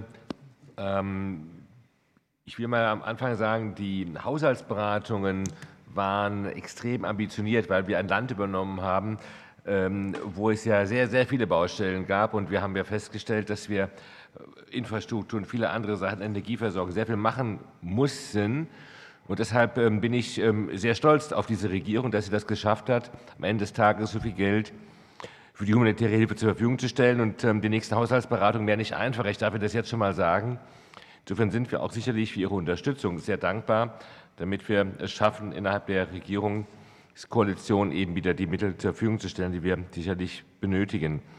Ähm, ich möchte mal ähm, Herrn, Herrn Westphal ansprechen. Sie haben ähm, schon in Ihrem schriftlichen Bericht die Bildung angesprochen, aber jetzt noch mal hier im Ausschuss sehr verstärkt. Und ich bin bei Ihnen zu sagen, das, was Sie über die Bildung allgemein gesagt haben, das ist sehr, sehr wichtig. Aber prinzipiell ist natürlich dafür eigentlich das BMZ zuständig, ähm, weil es natürlich schon äh, etwas Langfristiges und wo man auch an, an Projekte ähm, erarbeiten müssen. Klar wissen wir auch, humanitäre Hilfe ist äh, mittlerweile immer mehr in, in Krisensituationen auch langfristiger unterwegs. Trotzdem ähm, dieser, dieser, dieses Spannungsverhältnis zwischen AA, humanitäre Hilfe auf der einen Seite und BMZ, Entwicklungszusammenarbeit, ähm, dass Sie da nochmal vielleicht was äh, verlieren. Ähm, und dann, ähm, Herr äh, von Borries, Sie haben ähm, ja angesprochen, die Transparenz, Bürokratie sind, denke ich, wohl der Auffassung, wir brauchen einen jährlichen Bericht. Da ist ja natürlich dann die Frage, kann das AA das leisten? Sie haben ja auch schon angesprochen, die fehlenden ähm, äh, personellen ähm, Ressourcen in dem Ministerium. Da würde ich Sie auch ganz mal, mal fragen, ich sage mal so unter uns, bevor es die Haushälter hören, äh, wie viele Personen bräuchten denn das AA nach Ihrer Auffassung, ähm, um das ähm, leisten zu können? Ähm, und vielleicht eine letzte Frage dann noch an Sie. Äh, Golfstaaten, China machen sehr wenig. Haben Sie eine Idee, wie wir die dazu bewegen können, mehr bei der humanitären Hilfe zu leisten? Zu leisten? Danke. Vielen Dank, Frau Westphal. Nee, Herr, Herr Westphal, Entschuldigung. Ups. Dankeschön, ja. Äh, vielen Dank für die, für die Frage. Ähm, es stimmt allerdings, dass im Rahmen der deutschen Entwicklungszusammenarbeit sehr viel Gutes für die Bildung getan wird, ähm, zum Beispiel im Rahmen der globalen Bildungspartnerschaft. Äh, es hat substanzielle Zusagen zu diesem multilateralen, Fonds Education Cannot Wait gegeben. Das, das sind wichtige Zeichen. Aber was wir tatsächlich auch sehen, ist, dass der Bedarf dadurch bei weitem nicht gedeckt wird. Und dieser Bedarf ist besonders eklatant in diesen sogenannten Protracted Crises, also die sozusagen andauernden humanitären Krisensituationen. Ähm, man sieht zum Beispiel, dass, dass gut 85 Prozent der Kinder, die in Notsituationen nicht zur Schule gehen, das sind immerhin über 65 Millionen Kinder, in letztendlich diesen Protracted Crises leben. Das sind zwei Drittel in zehn Ländern alleine und das sind typische humanitäre Prioritätsländer. Äthiopien, Demokratische Republik Kongo, Afghanistan, Jemen, Sudan etc. Äh, das heißt, unsere Überzeugung bleibt nach wie vor, dass das, was schon durch die Entwicklungszusammenarbeit geleistet wird im Bereich Bildung, ergänzt werden sollte durch äh, auch mehr Anstrengungen im humanitären Bereich, wie das ja andere Geber auch schon tun. Ich habe ne, die, die 10 Prozent, die wir vorschlagen äh, für Bildung, die sehen wir ja zum Beispiel bei der Europäischen Union, bei ECO, wo die als Zielsetzung festgelegt sind. Ich glaube, es geht aber, und das muss man auch betonen, nicht darum, dass Bildung als humanitäre Maßnahme längerfristig irgendwie einen funktionierenden Bildungssektor ersetzen soll. Ein funktionierender Bildungssektor mit ordentlichen, regulär betriebenen Schulen muss natürlich das Ziel sein. Aber äh, man, und es geht vor allem gar nicht darum, sozusagen parallele Systeme irgendwie zu errichten. Aber es ist schon eine Realität, dass der Bildungssektor eben in sehr vielen humanitären Krisen weitestgehend zusammengebrochen ist und dass man deswegen auch als Teil dieser humanitären, ja per Definition kurzer angelegten Hilfsleistung die Bildung mit einbeziehen sollten. Ich finde es immer beeindruckend, wenn man mit betroffenen Menschen selbst spricht. Und ich war Mitte November in Afghanistan, habe das auch wirklich von Eltern da gehört, was für einen Stellenwert Bildung hat. Und zwar äh, nicht nur weil sie natürlich gilt als Hoffnung auf eine bessere Zukunft für Kinder, aber auch weil sie diesen Schutz mit sich bringt, den wir vorhin schon angesprochen haben. Ne? Zum Beispiel, dass äh, gerade für Mädchen, aber auch für Jungs, die zur Schule gehen können, bedeutet einfach äh, mehr Schutz vor erzwungener Kinderarbeit, vielleicht Unterstützung durch WFP, durch das Welternährungsprogramm mit Schulspeisungen und Ähnlichem. Und ich glaube, dass diese Bedarfe und Wünsche eben in humanitären Krisen, die Notlagen, die hier im Mittelpunkt stehen, unser, in unserer Diskussion besonders eklatant sind und bisher nicht ausreichend durch die Entwicklungszusammenarbeit abgedeckt werden können. Dankeschön. Vielen Dank, Herr von Boris. Ja, vielen Dank. Ähm, die Fragen einerseits zu äh, Transparenz, ähm, Bürokratie, Personalaufwand nochmal und andererseits zu den Golfstaaten. Ähm, ich glaube, die, ähm, wir haben hier durchaus unterschiedliche Wahrnehmungen, was ähm, das Auswärtige Amt selber angeht und was äh, die NROs angeht, zu den notwendigen Kapazitäten, die im Personalbereich sind. Aus unserer Sicht, Herr Südhoff hat das ja vorhin auch schon äh, angesprochen, sind die äh, Kapazitäten für Projektarbeit über insgesamt zu gering ausgeprägt. Das heißt, auch nach der Reform mit dem äh, Bundesamt für Auswärtige Angelegenheiten, wo ja Personal verschoben worden ist aus den Referaten im Auswärtigen Amt, ähm, sind da ist kein Personalaufwuchs dazugekommen. Also das äh, Unverhältnis bleibt weiterhin bestehen. Ähm, das heißt, ähm, hier liegen strukturelle äh, Probleme, die zum Teil eben durch Programmansätze oder so kann die, die Last verringert werden, aber aber insgesamt braucht es auch einen Personalaufwand. Und hier ist ja eine zumindest positive Nachricht, das ist ein neuer Lauf, ein, ein, ein eine neue äh, Laufgang im Auswärtigen Amt geplant ist, jedenfalls laut Medienberichten, ähm, wo möglicherweise dieses Prinzip der Rotation ausgesetzt wird und Fachexpertise aufgebaut wird. Das ist das zweite Problem, was die Kapazitäten angeht, dass das eine sehr spezifische äh, Arbeit ist, die äh, auch, äh, auch eine längere Erfahrung äh, verlangt in der Begleitung von so komplexen ähm, Projekten. Ähm, das ist machbar auch für das Auswärtige Amt hier. Wir haben ja eine große Bereitschaft, darüber zu diskutieren. Ich habe auch, höre auch Unterstützung aus dem Parlament, da beim Kapazitätsaufbau noch mehr zu machen. Für den Bericht ist das wichtig, solche Zahlen vorliegen zu haben, auch nicht nur auf Nachfragen aus, aus dem äh, Bundestag. Ich hatte das vorhin auch an anderen Themen ähm, äh, ähm, deutlich gemacht. Ähm, für uns ist auch die Mittelverwendung eine Transparenzfrage. Wer, wie viel geht an verschiedene Akteure, den NRO-Bereich versus UN? Das ist ein schwieriges Thema hier in dieser Zusammensetzung, aber ähm, was ist da eine angemessene Balance? Was ist eine Balance zwischen direkter humanitärer Hilfe und Strukturaufbau, damit die Qualität gesichert wird. Also auch das äh, ist eine Frage, die man nur mit nötigen Zahlen und Transparenz beurteilen kann. Zu der Frage nach den Golfstaaten, ähm, ganz äh, anderer Bereich. Im, Im Gegensatz zu vielen Darstellungen sind das keine neue Geber und es gibt eine lange Tradition in, in, in, islamisch geprägten äh, Ländern auch humanitäre Hilfe zu leisten. Das heißt nicht immer so, aber ähm, es gibt sehr viele Anknüpfungspunkte. In den Golfstaaten sind es ja vier äh, Staaten gewesen, vor allen Dingen, die in der Vergangenheit auch schon seit den 80er Jahren Hilfe geleistet haben, überwiegend ja in der, in der Region selber und ähm, leider eben nicht über die multilateralen Institutionen, sondern sehr direkt und äh, häufig auch sehr intransparent. Ähm, und das ist natürlich auch ein großes Problem. Wir haben aber auf NAO-Seite sehr wenig Ansprechpartner. Es gibt einzelne NAOs in diesen Ländern, äh, die sind aber noch nicht sehr vernetzt. Es gibt auch die Rote ähm, Halbmondbewegung, die natürlich schon auch eine Tradition hat. Dort ähm, ein weiterer Ansatzpunkt. Aus unserer Sicht könnte da politisch noch mehr geschehen. Ähm, Im Bericht der Bundesregierung ist angesprochen worden, dass hier ein, ein, ein Prozess auch der Zusammenarbeit auf EU-Ebene mit den Golfstaaten angeregt worden ist. Da ist jetzt mir nicht bekannt, äh, da müssten Sie noch mal im Auswärtigen Amt nachfragen, äh, wie da die Ergebnisse dieses Prozesses sind. Aus unserer Sicht äh, müsste da, also könnte zum Beispiel die Kooperation mit dem Golf, äh, mit dem Golfkooperationsrat auf EU-Ebene sollte ein politischer Ansatzpunkt sein und äh, auf NAO-Seite könnte man auch da die NROs noch weiter einbinden in, in die Reformdiskussion, in der Hoffnung, dass es da eine dauerhafte Unterstützung gibt. Vielen Dank, Frau Nastic.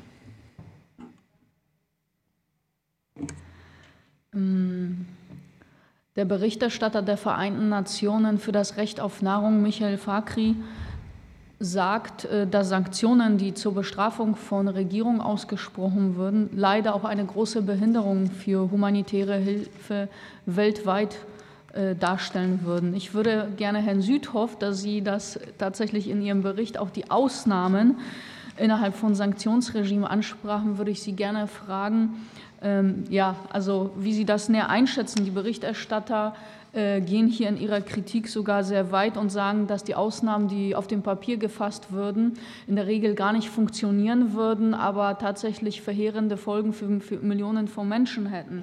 Wie schätzen Sie das ein, Herr Südhoff? Könnten Sie vielleicht die problematischen Auswirkungen von solchen äh, Sanktionsregimen auf humanitäre Hilfe genauer beschreiben und auch, äh, wie Sie sagen, dass es bessere Abstimmung bräuchte innerhalb der Institutionen, wie diese denn ausschauen könnten. Es gibt ja zum Beispiel auch Erkenntnisse, dass Sanktionen gegen Syrien auch negative Auswirkungen auf den Libanon haben und dass solche Dinge nicht äh, oft im Fokus sind und was wir dagegen tun könnten. Vielen Dank. Ja, vielen Dank. Herr Südhoff. Ja, vielen Dank für die Frage. Ich denke, ein sehr wichtiges Thema, was äh, viele Beteiligte und Anwesende umtreibt und äh, sehr, sehr insbesondere in den letzten Jahren sehr, sehr umgetrieben hat. Also in der Tat sind internationale Sanktionsregime, die politisch ja sehr wichtig und relevant sein können und wir auch gar nicht zu beurteilen haben, im humanitären Bereich ähm, vielfach sehr, sehr ähm, komplex und herausfordernd ein großes Problem.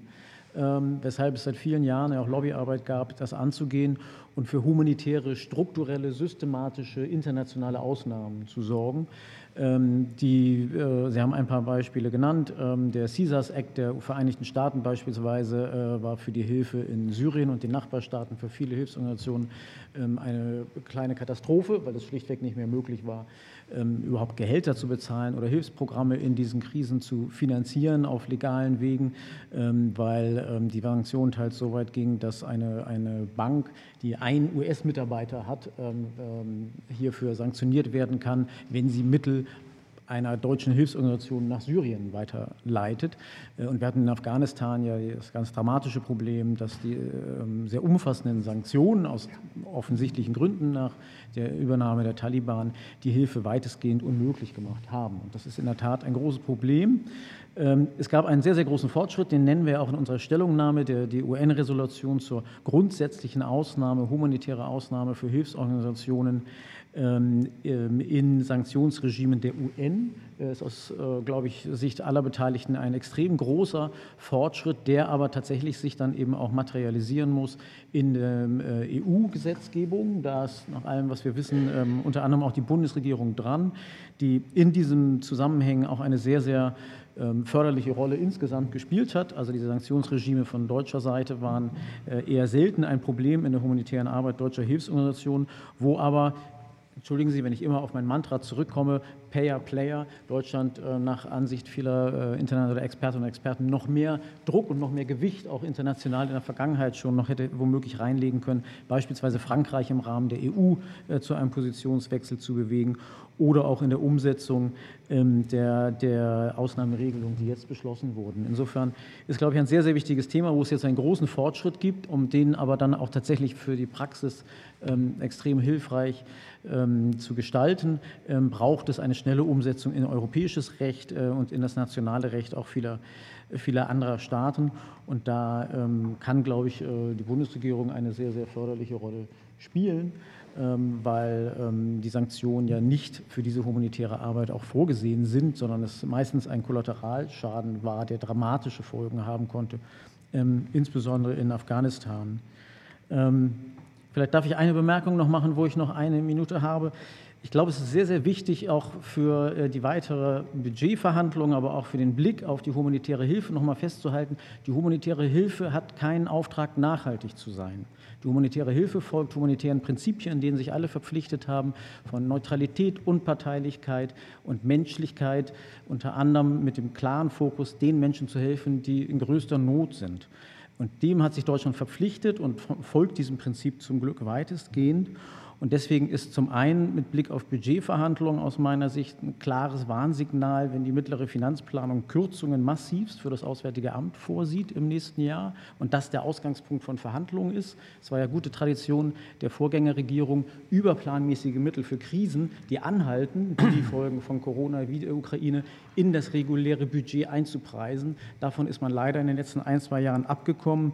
Ähm, und es ist natürlich ähm, ein bisschen enttäuschend ähm, angesichts der globalen Krisen, wenn ein paar hundert Millionen Euro in dem Bereich gespart werden sollen, um sehr, sehr große, sehr wichtige Sondervermögen und Ähnliches aufzulegen. Letzter Punkt. Herr Suthoff, Sie kriegen gleich noch fünf Minuten von mir. Nee, ich äh, wollte quasi einen Satz tatsächlich nur sagen. Letzter okay. Punkt zu dieser Frage der Nachhaltigkeit der humanitären Hilfe. Wie, wie, nachhaltig, wenn ich das mal fragen darf, sind denn die deutschen Tafeln für die deutsche Bevölkerung? Die sind extrem wichtig und müssen wir gut finanzieren, aber da stellen wir ja auch nicht die Frage der Nachhaltigkeit. Aber wenn es um den Hungern in der Welt geht, soll die humanitäre Hilfe das auch noch leisten können. Das entspricht nicht den Prinzipien und ist, glaube ich, auch nicht das Thema heute hier. Danke. Ja, vielen Dank.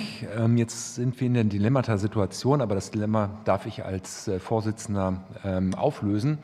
Wenn ich eine, noch eine Schlussrunde äh, machen würde, würde es dem Fragesteller nicht zur Ehre gereichen und dem Antwortgeber auch nicht. Insofern ähm, setze ich mal voraus, dass wir direkt in eine Schlussrunde gehen können und Sie natürlich durch Ihre bisherigen Tätigkeiten eine derart empathische Fähigkeit entwickelt haben, zu ahnen, was noch an Fragen offen geblieben ist oder was Sie für Fragen immer schon beantworten wollten, die nicht gestellt wurden. Insofern würde ich jedem Experten noch mal fünf Minuten für die Schlussrunde geben und ähm, Sie dürfen sich dann ähm, entsprechend dieser fünf Minuten dann noch fortentwickeln. Wir beginnen mit Herrn von Boris. Äh, Herr Heid, Peter, was möchtest du? Ich möchte nur sagen, ich, wir haben einen ganz wichtigen Termin jetzt bei uns. Ähm, äh, deswegen ist auch Renate All schon gegangen. Seit 15 Uhr tagen wir. Deshalb würde ich mich jetzt ganz gerne entschuldigen. Meine Mitarbeiterin, Büroleiterin ist noch da das zu entschuldigen. Gut, du hast ja ähm, keine Frage gestellt. Nur, dass du, nur bitte nur um Verständnis. So ja, weit. klar, verstehe ich. ich deswegen ist auch das Problem, weil alle haben um 16 Uhr ein kleines Problem und, äh, oder eine Herausforderung. Probleme haben wir nicht, wir haben nur Herausforderungen. Insofern gute Beratungen in diesen schwierigen Zeiten. So, Herr von Boris. Ja, herzlichen Dank. Ähm, das war eine, eine sehr intensive Debatte und ich habe jetzt die Gelegenheit, fünf Minuten noch mal äh, äh, drei Punkte hervorzuheben. Ähm, die Kluft zwischen den, dem Bedarf und den Mitteln langfristig zu decken, äh, geht eben nur durch die zwei Komponenten Verbesserung der Qualität und der Effizienz und, und äh, Verringerung des Bedarfs. Und insofern ähm, will ich noch mal ein ausdrückliches Plädoyer für die Verbindung, ähm, den Triple Nexus, äh, der hier auch genannt ist, die ganze Friedensdimension hier auch noch mal in diesem Kreise äh, machen. Ähm, ähm wir haben ähm, im, Bereich der zivilen Krisenprävention und Friedensförderung haben wir auch einen ganz äh, großen Ansatzpunkt, Bedarf zu vermindern. Und das ist übrigens auch das Thema, was bei der vorausschauenden humanitären Hilfe noch fehlt, die, die Konfliktbeobachtung und die Voraussage von Konfliktgeschehen und von, von Anzahl von Fluchtbewegungen und, und Vertreibung. Ähm, das ist also ein, ein Bereich, in dem auf jeden Fall Investitionen auch zu einer mittelfristigen Verringerung von humanitären Bedarf führen kann. Das ist der erste Punkt. Ähm, der zweite Punkt nochmal zu, ähm, zu dem Mitteleinsatz. Ähm, wir haben im Haushalt äh, diesen äh, häufig hier schon gelobten und äh, die, die Aufwendung, die Erhöhung für dieses Jahr erhalten. Es bleibt aber für uns als NAOs ein sehr wichtiges Anliegen, dass die, äh, die Mittelgewährung planbar ist, ähm, dass sie äh, nicht äh, während mit überplanmäßigen Mitteln im Laufe des Jahres immer wieder kurzfristig reagiert, ähm, weil dann ein sehr hoher Druck entsteht, der ineffizient auch ist für die Umsetzung. Das ist aus unserer Sicht äh, leider ähm, mit guten Absichten, aber führt nicht zu einer sehr effizienten Mittelverwendung. Ich vermute mal, dass das den meisten hier ähm, bekannt ist, wie da die Mechanismen funktionieren. Und ähm, das dritte Thema, was ich nochmal äh, Werbung machen wollte hier in diesem Kreis, ist das der äh, Flexibilisierung der Fördermittel auch im NRO-Bereich. Wir haben eben Fortschritte im Grand Bargain gehört und ähm, auch für die, für die UN-Organisation. Ähm, das deutsche Förderrecht ist ja nach wie vor ausgelegt äh, für äh, zu, öffentliche Zuwendung im Inland. Das ist die Bundeshaushaltsordnung, das sind die allgemeinen äh, äh Bestimmungen zur um, äh, Umsetzung von Projekten. Ähm, das sind Grundlagen, die leider dazu führen, dass äh, jede Förderrichtlinie in die für den humanitären Teil, aber auch für, für andere ähm, Fördermittel ähm, äh, mit Ausnahmen arbeiten müssen und sehr notwendig immer wieder äh, äh, gegenüber dem Finanzministerium oder dem Bundesrechnungshof gerechtfertigt werden müssen. Und das ist aus unserer Sicht nicht mehr zeitgemäß. Wir möchten Werbung machen, hier auch in diesem Ausschuss möglicherweise ähm, eine, einmal groß zu denken und zu denken, was kann man zur Entbürokratisierung äh, leisten, äh, wäre es denkbar, hier eine Ergänzung äh, in der Bundeshaushaltsordnung äh, anzustoßen, die möglicherweise eben Zuwendung im Ausland betrifft, ähm, die dann zu einer insgesamt größeren Flexibilisierung und damit auch enormen äh, Kapazitätsgewinnen auf der Bearbeitungsseite führen würden. Das wäre ein wirklicher Beitrag zur Nachhaltigkeit auch der Finanzierung der humanitären Hilfe. Vielen Dank. Ja, vielen Dank, Herr Dr. Frick. Ja, Vorsitzender, vielen Dank. Sehr, sehr gute Sachen sind hier gesagt worden und ich stimme auch mit dem allermeisten überein. Deswegen möchte ich mich in den letzten fünf Minuten vielleicht noch mal diesem Thema Lokalisierung wenden. Also zum einen in der humanitären Hilfe könnten wir als Welternährungsprogramm unseren Job gar nicht tun, ohne die Zusammenarbeit mit fast 1000 äh, Nichtregierungsorganisationen, 907, Entschuldigung, 800, 977 insgesamt. Mein Punkt ist der, 804 dieser NGOs sind lokale kleine NGOs, die für uns ganz zentral sind. Und ausgehend von diesem Punkt will ich vielleicht zwei ähm, Feststellungen machen. Da, wo wir arbeiten, ist ja in der Regel die staatliche Struktur schwach oder komplett zusammengebrochen. Es ist also in den lokalen Communities, wo wir ansetzen müssen. Wir versuchen, so viel wir können, lokal einzukaufen. Aber ein Element ist heute noch nicht zur Sprache gekommen oder noch nicht stark. Das ist der Einsatz von Cash-Based Transfer, also von Bargeld. Das ist bei uns mittlerweile über ein Drittel dessen, was wir in der humanitären Hilfe machen. Es ist vorhin angeklungen, es ist ein, eine Art und Weise, die auch würdevoller ist, als Lebensmittelspenden zu bekommen und ein Wirtschaftsfaktor, weil natürlich die lokale Wirtschaft gestützt wird. Am Horn von Afrika sind wir durch Procurement und durch Cash-Based Transfer mit mehr als einem Prozent am Bruttosozialprodukt des gesamten Horns beteiligt. Das ist also ganz enorm. Ähm, wenn wir in die Zukunft schauen, müssen wir natürlich schauen, was sind die strukturellen Ursachen des Hungers. Und die größte Ursache sind nach wie vor viel zu viele Kriege. Jeder Krieg ist einer zu viel und die Hoffnung, dass Deutschland eben auch in der Diplomatie Initiativen startet, um Kriege zu beenden, Friedensinitiativen zu unterstützen, das ist ganz zentral. Das Zweite, ich hatte es vorhin schon kurz gesagt, ist natürlich der Klimawandel. Denn da haben wir noch nicht einmal den Anfang dessen gesehen, was da passieren kann.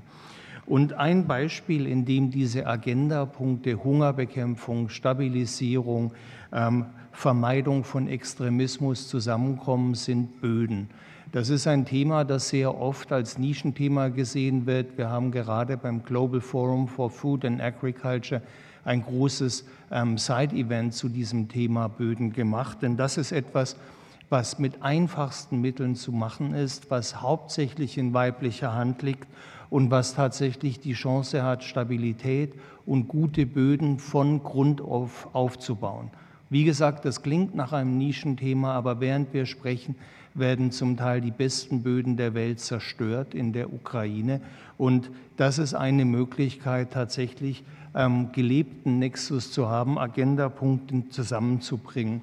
Nun tut es mir sehr leid, dass der Abgeordnete Heid gehen musste, denn genau für so etwas sind langfristige Finanzierungs- und Planungssicherheit enorm entscheidend. Denn wenn Sie mit Kleinbäuerinnen arbeiten in Subsahara-Afrika, braucht man die langfristige Perspektive, damit die Ernährungssysteme von Grund auf umgestellt werden können.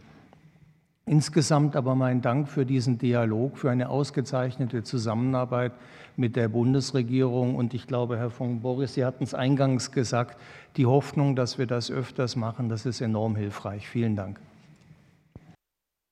Vielen Dank, Herr Herre. Ja, herzlichen Dank auch von meiner Seite vorab. Ähm, äh, ich kann dem natürlich zustimmen, Herr Frick, was Sie gesagt haben äh, bezüglich der Frage der Zusammenarbeit mit Kleinbauern und Kleinbäuerinnen. Das ist ein sehr wichtiges Thema, ein ganz zentrales Thema. Ähm, gerade vielleicht, äh, was auch den Punkt Ukraine angeht. Äh, wir stehen in Kontakt mit Kleinbauern und Kleinbäuerinnen und sehen eben, dass wenn Förderungen und Hilfen, was Agrarwirtschaft angeht, dort in der Ukraine ankommen, die eben auch dort die Kleinbauern und Kleinbäuerinnen eigentlich nicht erreichen, sondern eben eher die mittleren und großen Strukturen, obwohl die Kleinbauern und Kleinbäuerinnen vor Ort auch in der Ukraine für einen ganz erheblichen Teil der lokalen Ernährungssicherung tatsächlich auch zuständig sind. Genau, was die Frage von Ursachen von Hunger angeht, da würde ich in Teilen äh, Herrn Frick vielleicht auch widersprechen. Für uns ist das zentrale Thema immer noch das Thema Verteilungsgerechtigkeit ähm, von äh, Nahrung, von äh, Einkommen, von Land und von anderen Möglichkeiten. Das sind die zentralen strukturellen Ursachen von Hunger aus unserer Sicht.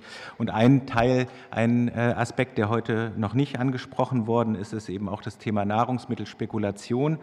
Ähm, die Nahrungsmittelspekulation war aus unserer Sicht ein zentraler Faktor auch dafür, dass die Preise so stark äh, bei dem Angriff Russlands auf die Ukraine angestiegen sind, innerhalb weniger Tage um 60 Prozent die Weizen-Zukunfts-Futures äh, auf der Chicagoer Börse. Und das hat natürlich auch große Auswirkungen auf die Frage der humanitären Hilfe, und zwar eine doppelte Last und doppelte Auswirkungen auch auf Akteure wie das World Food Program. Auf einerseits müssen mehr Menschen ernährt werden und sie müssen mit teureren Nahrungsmitteln ernährt werden. Ähm, vor dem Hintergrund wäre es sicherlich auch wünschenswert, dass das World Food Program deutlicher Stellung zu diesem Thema Nahrungsmittel Spekulation bezieht. Ähm, dann würde ich gerne noch äh, zum Schluss ähm, einige äh, zwei Punkte ins Zentrum meiner Abschlussbemerkungen stellen. Ähm, letzte Woche, und das äh, ist ja gerade auch schon angeklungen worden von verschiedenen Seiten, war der UN-Sonderberichterstatter zum Recht auf Nahrung äh, auch hier in Deutschland auf Einladung der Bundesregierung. Das haben wir sehr begrüßt. Er hat dort für einen globalen Aktionsplan zum Recht auf Nahrung geworben. Organisationen von Hungernden und den meisten betroffenen Gruppen wie Kleinbauern, Kleinbäuerinnen, Frauen, Indigene und andere unterstützen diesen Vorschlag sehr deutlich. Und daher werben wir eben auch dafür, dass wir in dem Gesamtkomplex Hunger, humanitäre Hilfe sowie auch nachhaltige ländliche, lokale Entwicklung und so weiter ähm, ähm, dass, wir, dass die Bundesregierung sich unter dem Dach des Welternährungsrates CFS für einen solchen Aktionsplan tatsächlich einsetzt. Also konkret setzen Sie sich mit Michael Fakri zusammen, schmieden Sie Allianzen mit äh, Staaten in Afrika, Amerika und Asien. Die gibt es, diese Staaten, die auch Interesse an sowas haben. Beteiligen Sie betroffene Bevölkerungsgruppen auf Augenhöhe, beispielsweise über den Zivilgesellschafts- und indigenen Mechanismus des Welternährungsrates. Ähm, ein solches Vorgehen hat aus unserer Sicht eben sehr, sehr große Wirkung bei der Bekämpfung der strukturellen Ursachen von Hunger und Mangelernährung. Und mein zweiter Punkt, der schließt sich an, glaube ich, sehr viele Aspekte, ähm, äh, die hier genannt worden sind, auch mit an. Äh, unter anderem wurde das unter dem Dach Nexus auch ähm, diskutiert. Auch äh, vom World Food Program wurde beispielsweise die Notwendigkeit des ressortübergreifenden Handels nochmal sehr stark ähm, in den Vordergrund gestellt. Und aus unserer Sicht ist eben diese bessere Verknüpfung von humanitärer Hilfe und mittel- und langfristigen Maßnahmen wie Agrarökologie ein wirklich großer Schlüssel für nachhaltige Hungerbekämpfung. Die Bundesregierung hat letztes Jahr eine sogenannte Taskforce Ernährungskrise ins Leben gerufen zwischen Auswärtigem Amt, Landwirtschaftsministerium und Entwicklungsministerium. Ähm, hier könnte man tatsächlich ansetzen und auch auf nationaler Ebene und nicht nur auf den äh, Grand Bargain-Prozess warten, auf nationaler Ebene auch tatsächlich diese bessere Verzahnung vorantreiben. Das könnte Strategien für so etwas könnten im Arbeitskreis Welternährung tatsächlich auch diskutiert werden, auch mit der Zivilgesellschaft und anderen Akteuren der Wissenschaft. Ähm, und das Recht auf, Recht auf Nahrung muss aus unserer Sicht dabei eben auch äh, der Kompass für solche Strategien sein. Herzlichen Dank. Vielen Dank, Frau Lump.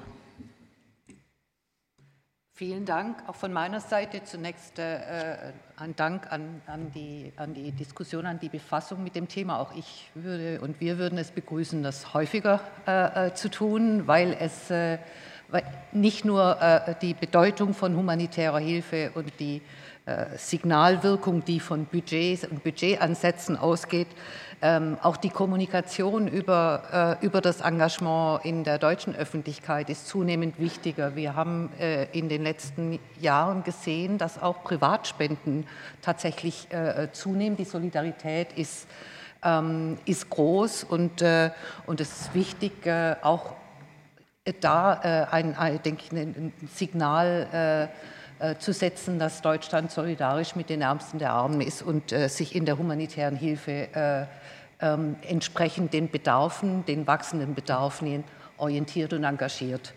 Ähm, äh, die, das äh, Zweite, was ich äh, ansprechen wollte, ähm, ist äh, die, äh, die Bedeutung ähm, äh, von, die, die, mit Blick auf die, auf die Bedarfe ist, ähm, ist tatsächlich auch, dass sich, wie wir sehen, viele der Herausforderungen, die sich in der humanitären Hilfe stellen, ähm, verbinden und zwar zu einer schwierigen negativen Dynamik verbinden. Äh, die größte Zahl der Binnenvertriebenen und auch äh, ein sehr großer Anteil von Flüchtlingen äh, sind, in, leben in den Ländern, in denen äh, äh, Ernährungsunsicherheit zu beobachten ist und äh, Hungerkrisen erwartet werden. Ähm, ein sehr großer Anteil von Binnenvertriebenen und Flüchtlingen sind in Ländern, die den, äh, äh, äh, den ähm, Folgen des Klimawandels äh, stärker ausgesetzt sind als andere. Das heißt, es gibt eine, eine Konvergenz der, der Herausforderungen und ähm, äh, äh, mit der erwarteten Ernährungs, steigenden Ernährungsunsicherheit werden die Bedarfe in, ähm, in vielen Bereichen ähm, absehbar ähm, absehbar steigen. Ähm, und insofern ist auch äh, für bereits Vertriebene oder äh, Menschen auf der Flucht ist, ähm, ist diese Ernährungsunsicherheit, äh, die zu erwarten, die zu erwarten ist, auch eine, eine Schutzkrise. Die haben wenige, ähm, ähm, wenige Strukturen, die sie unterstützen, auffangen können. Ähm, sie sind sehr oft gezwungen, das wurde auch angesprochen, ähm, zu negativen Bewältigungsstrategien zu, ähm, äh, zu, zu greifen. Ähm, darunter auch eben vermehrter Schulabbruch, äh, Kinderarbeit. Äh, äh ähm, wir sehen steigende, äh, steigende äh, Zwangsverheiratungen. Ähm, und das übt sich dann in Fluchtsituationen auch sehr stark auf die auf das, negativ auf die soziale Situation ähm, und die, ähm, das Zusammenleben zwischen Aufnahmegemeinschaft äh, und, äh, und äh, ähm, Flüchtlingen. Und es kann dann zu ähm, äh, Anspannungen, zu wachsender Inakzeptanz und äh, zur Feindseligkeit führen und damit den, den Schutz massiv erodieren. Was ich damit äh, sagen will, ist, es ist wichtig, dass wir ähm, ähm, äh, nicht isoliert auf äh, die Herausforderungen blicken, sondern deren Zusammenspiel und auch die Auswirkungen auf, äh, auf, die, auf die Lebenssituation von vulnerablen Gruppen im Blick, im Blick behalten. Letzter Punkt, deshalb auch unterstreiche, möchte ich unterstreichen, wie wichtig es ist, die humanitäre Hilfe zu verzahnen, besser zu verzahnen mit, mit langfristiger ähm, äh, Zusammenarbeit, äh, mit äh, Entwicklungszusammenarbeit, ähm, um somit, um somit auch sicherzustellen, dass die humanitäre Hilfe ähm, auch dabei unterstützen kann, dass Zugang zu längerfristigen, stabileren äh, Systemen und Lösungen ähm, äh, äh, besteht. Das ist ganz besonders wichtig, was die Einbindung, Inklusion von, von Flüchtlingen ähm, äh, äh, anbelangt. Danke. Vielen Dank, Frau Mosebach, bitte. Ja, auch von meiner Seite herzlichen Dank für die, äh, den interessanten Austausch, die verschiedenen Aspekte, die angesprochen wurden, die verschiedenen Perspektiven auch auf äh, Themen. Ich würde gerne zum Abschluss noch mal auf drei Themen äh, zu sprechen kommen und mit einem für uns wichtigen Thema nochmal starten, der Thema äh, Lokalisierung, Partizipation und Partnerschaften. Ich hatte es eingangs schon gesagt, ähm, dass es für uns schon äh, wichtig ist, auch nochmal das Thema Komplementarität und Subsidiarität anzuschauen und die Stärken und Vorzüge aller Beteiligten äh, zu kennen und auch zu erkennen und vor allen Dingen eine Zusammenarbeit auf Augenhöhe zu ermöglichen und äh, wegzukommen von teilweise noch Ansätzen, die wir haben, dass lokale Organisationen als Vertragsumsetzer angesehen werden. Ähm, dafür ist es zu, äh, notwendig, dass lokale Organisationen, wie es auch teilweise schon genannt wurde, eben haben, auch Zugang haben zu den verschiedenen äh, Möglichkeiten, zu den verschiedenen Pools.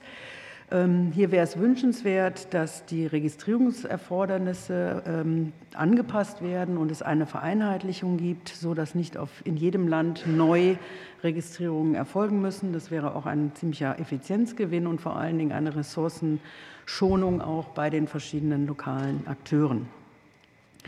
Gleichzeitig wäre es wünschenswert, äh, es wurde schon gesagt, dass auch aus den Pooled Funds Mittel an lokale NROs gehen, aber wir könnten uns auch vorstellen, da noch einen Schritt weiter zu gehen und einen festgelegten Betrag an lokale Organisationen äh, auszugeben.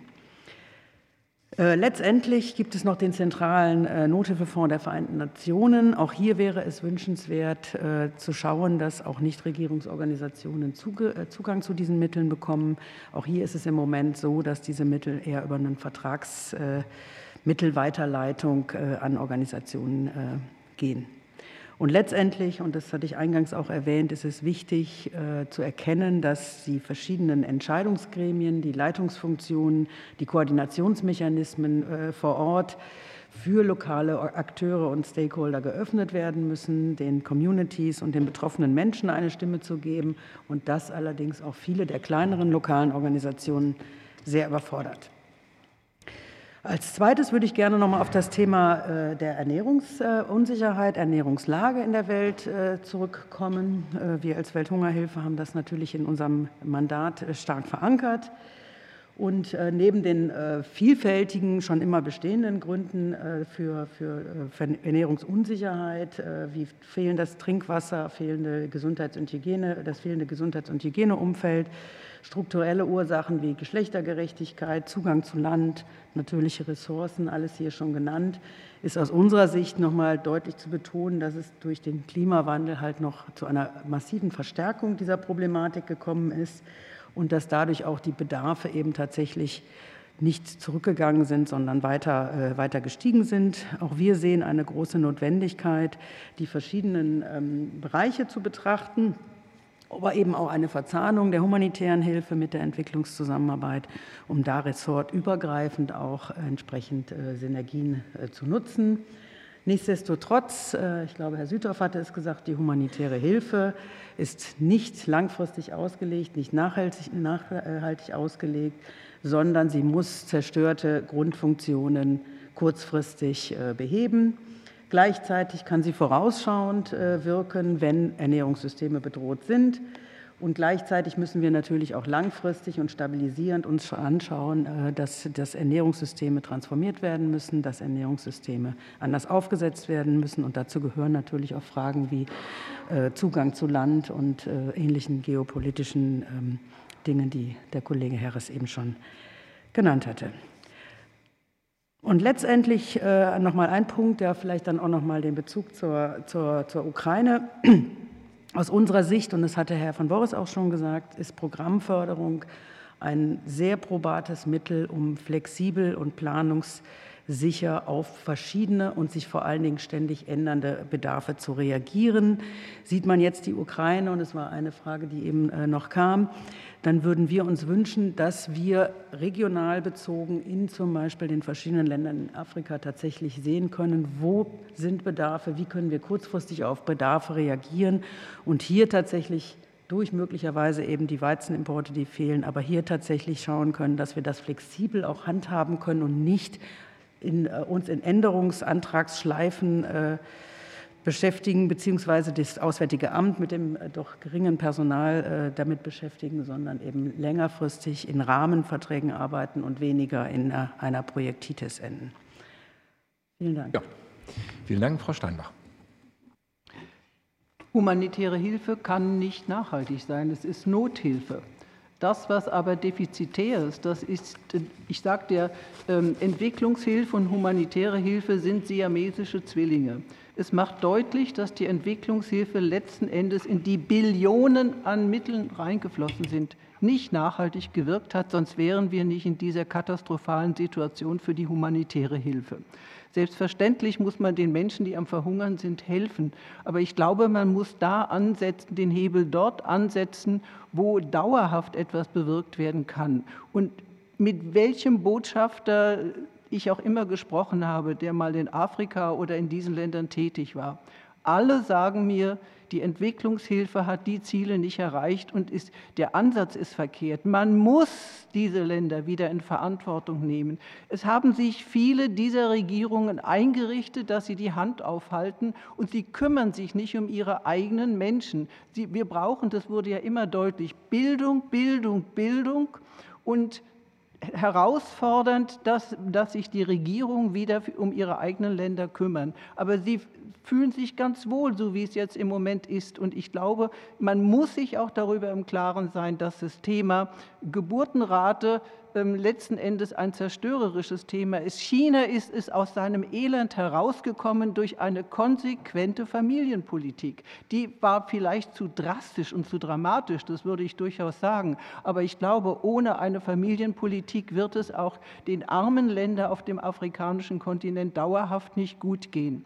Und natürlich ist die Ernährungssicherheit wesentlich. Aber wenn man weiß, dass auf dem afrikanischen Kontinent mehr als 50 Prozent der nutzbaren Agrarfläche weltweit sind, dann muss da irgendwas nicht stimmen, wenn, diese, wenn man dann auf ukrainisches äh, Korn angewiesen ist. Das heißt, man muss sehen, dass dort die Möglichkeiten auch genutzt werden. Und ich glaube, man muss wirklich mal gründlich darüber nachdenken, den Bereich Entwicklungspolitik zu verändern. Ansonsten wird dieses Elend kein Ende nehmen. Davon bin ich leider Gottes fest überzeugt.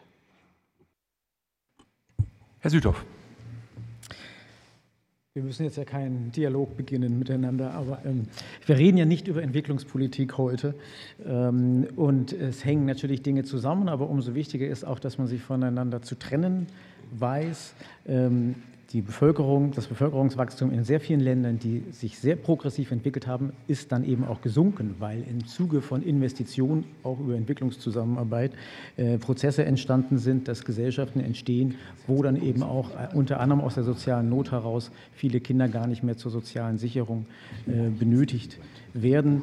Ähm, man könnte jetzt noch sehr viele Punkte machen über die Verantwortung des Nordens. Weite Teile der Ernährungskrisen in Afrika, schauen Sie heute auf das Horn von Afrika, sind klimabedingt. Man muss schon den Klimawandel per se, was ja auch teils hier im Raum steht, ähm, als äh, nicht menschengemacht abtun, um die Verantwortung des Nordens dann abzutun und dass wir eine Verantwortung haben, uns dann eben auch in der humanitären Hilfe, die massivst gebraucht wird, so kurzfristig sie auch sein mag, unter anderem wegen unseres, unserer Klimaperformance ähm, nicht äh, mehr von uns zu finanzieren sein soll. Ich wollte eigentlich was ganz anderes sagen. Ähm, ich würde gerne zwei, drei Punkte noch in Kürze der Zeit machen. Ähm, Stichwort ähm, zum Grand Bargain, äh, zu dem wir intensiv auch gearbeitet haben, hatten wir uns äh, noch nicht geäußert. Ich teile die Punkte, die genannt wurden, über die Verfahren. Es ist aber gleichzeitig auch nicht nur eine technische Frage. Der Grand Bargain hat ja zum Glück die sogenannten politischen Ausschüsse gegründet in der Verfahren von 2021 an, vor dem Hintergrund, dass es eben sehr viel um politische Fragen geht und nicht nur um Verfahrensfragen, weil man ja sehr gute Vorschläge hatte, die dann aber im ersten Prozess nicht umgesetzt wurden. Deswegen ist aus unserer Sicht sehr, in der Tat wäre sehr wichtig, einen Nachfolgeprozess zu haben, der sich auch auf diese politischen Ausschüsse und Prozesse und die genannten Themen konzentriert. Es bedarf aber tatsächlich dann eben auch eines politischen Engagements von vielen Regierungen, die teils dann auch Rosinenpickerei machen, welche Themen sie nutzen wollen und was sie interessiert. Da würden wir uns wünschen, dass Deutschland noch mehr versucht, andere Hauptstädte ähm, zu einem echten Engagement, beispielsweise bei einer Flexibilisierung der Hilfe, ähm, zu bewegen, auch äh, auf Basis von den guten Entwicklungen zum Teil in Deutschland. Es braucht aber natürlich auch von Hilfsorganisationen ein echtes Engagement, auch dort keine Rosinenpickerei zu betreiben und beispielsweise bei Fragen zu den Prozessen, welche Rolle sollen Hilfsorganisationen mittelfristig eigentlich spielen, im Zusammenspiel mit lokalen Partnerinnen und Partnern auch sich mehr bewegen. Ähm, ein zweiter Punkt zum Thema ähm, Budget, vielleicht noch mal ganz kurz. Wir haben, glaube ich, tatsächlich eine dramatische Unterfinanzierung und zwar übrigens auch in Krisen ähm, wie äh, dem Syrien-Kontext, weil vorhin, ich glaube, Sie hatten aus Altenkamp gehofft, dass die Finanzierung dort besser gesichert ist. Auch allein der Syrien-Kontext gehört, äh, Sie finden es, glaube ich, auf Seite 11 in unserer Stellungnahme, die humanitäre Hilfe dort ist nur zu 50 Prozent finanziert gewesen im vergangenen Jahr. Insofern ist äh, selbst in den prioritären, auch politisch prioritären äh, Krisen in Europa gibt es ein äh, dramatisches Defizit und es ist, glaube ich, tatsächlich geboten, dass wir eine frühzeitige Budgetplanung, so wie Bode von Baus gesagt hat, haben, die sehr früh äh, klare Prioritäten setzen kann und gleichzeitig das auch auf Basis dessen, dass wir in die Strukturen, in das Personal vom Auswärtigen Amt ähm, investieren, damit es noch früher und noch strategischer handeln kann. Apropos Strategie, äh, das Auswärtige Amt schreibt ja jetzt gerade eine neue Strategie ab 2024.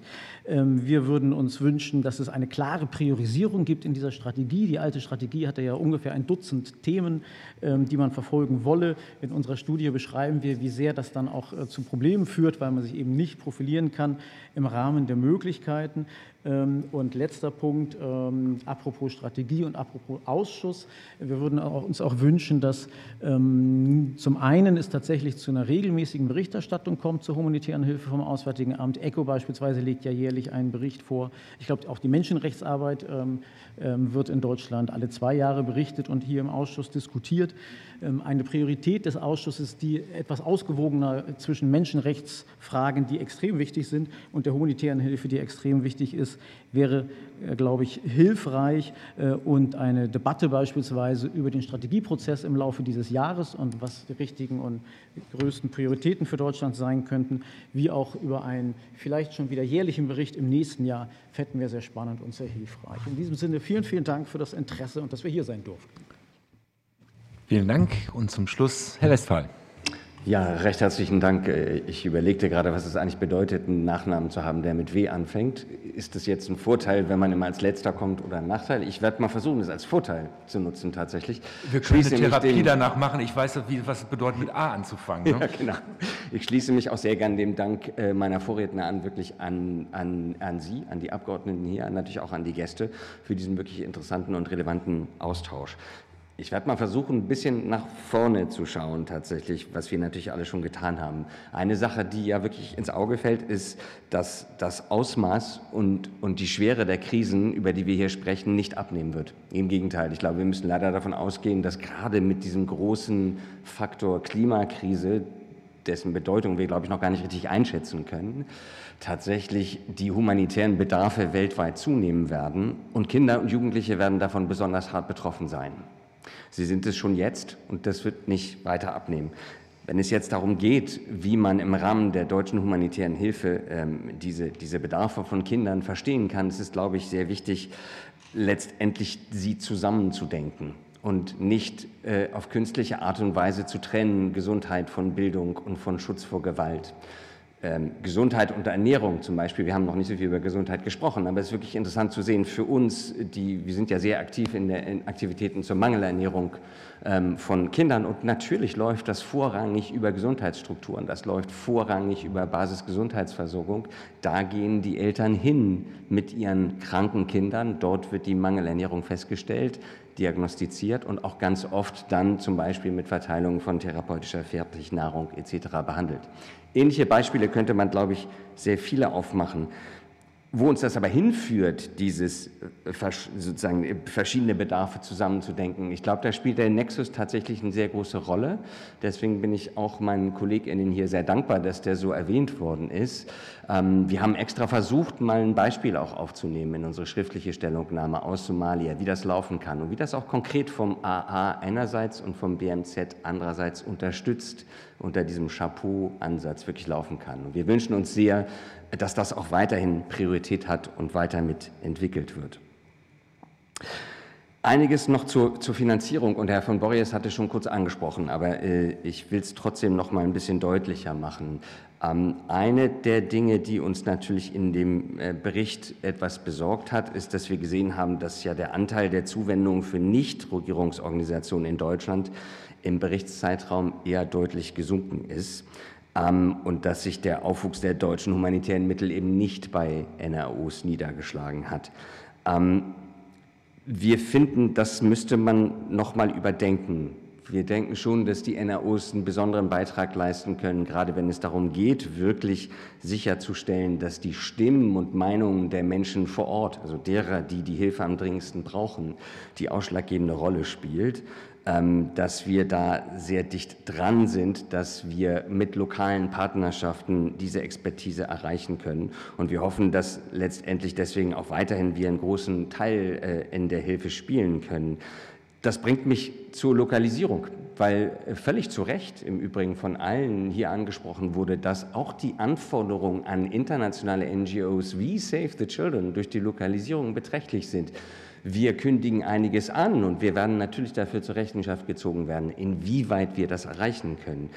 Ich glaube, die ja auch im Grand Bargain thematisierte Rolle des Mittlers, der Intermediären oder Intermediary Organizations, ich sollte wirklich eine große Zusammen äh, Priorität einnehmen in der weiteren Entwicklung auch der Zusammenarbeit zwischen dem Auswärtigen Amt und, äh, und Nichtregierungsorganisationen.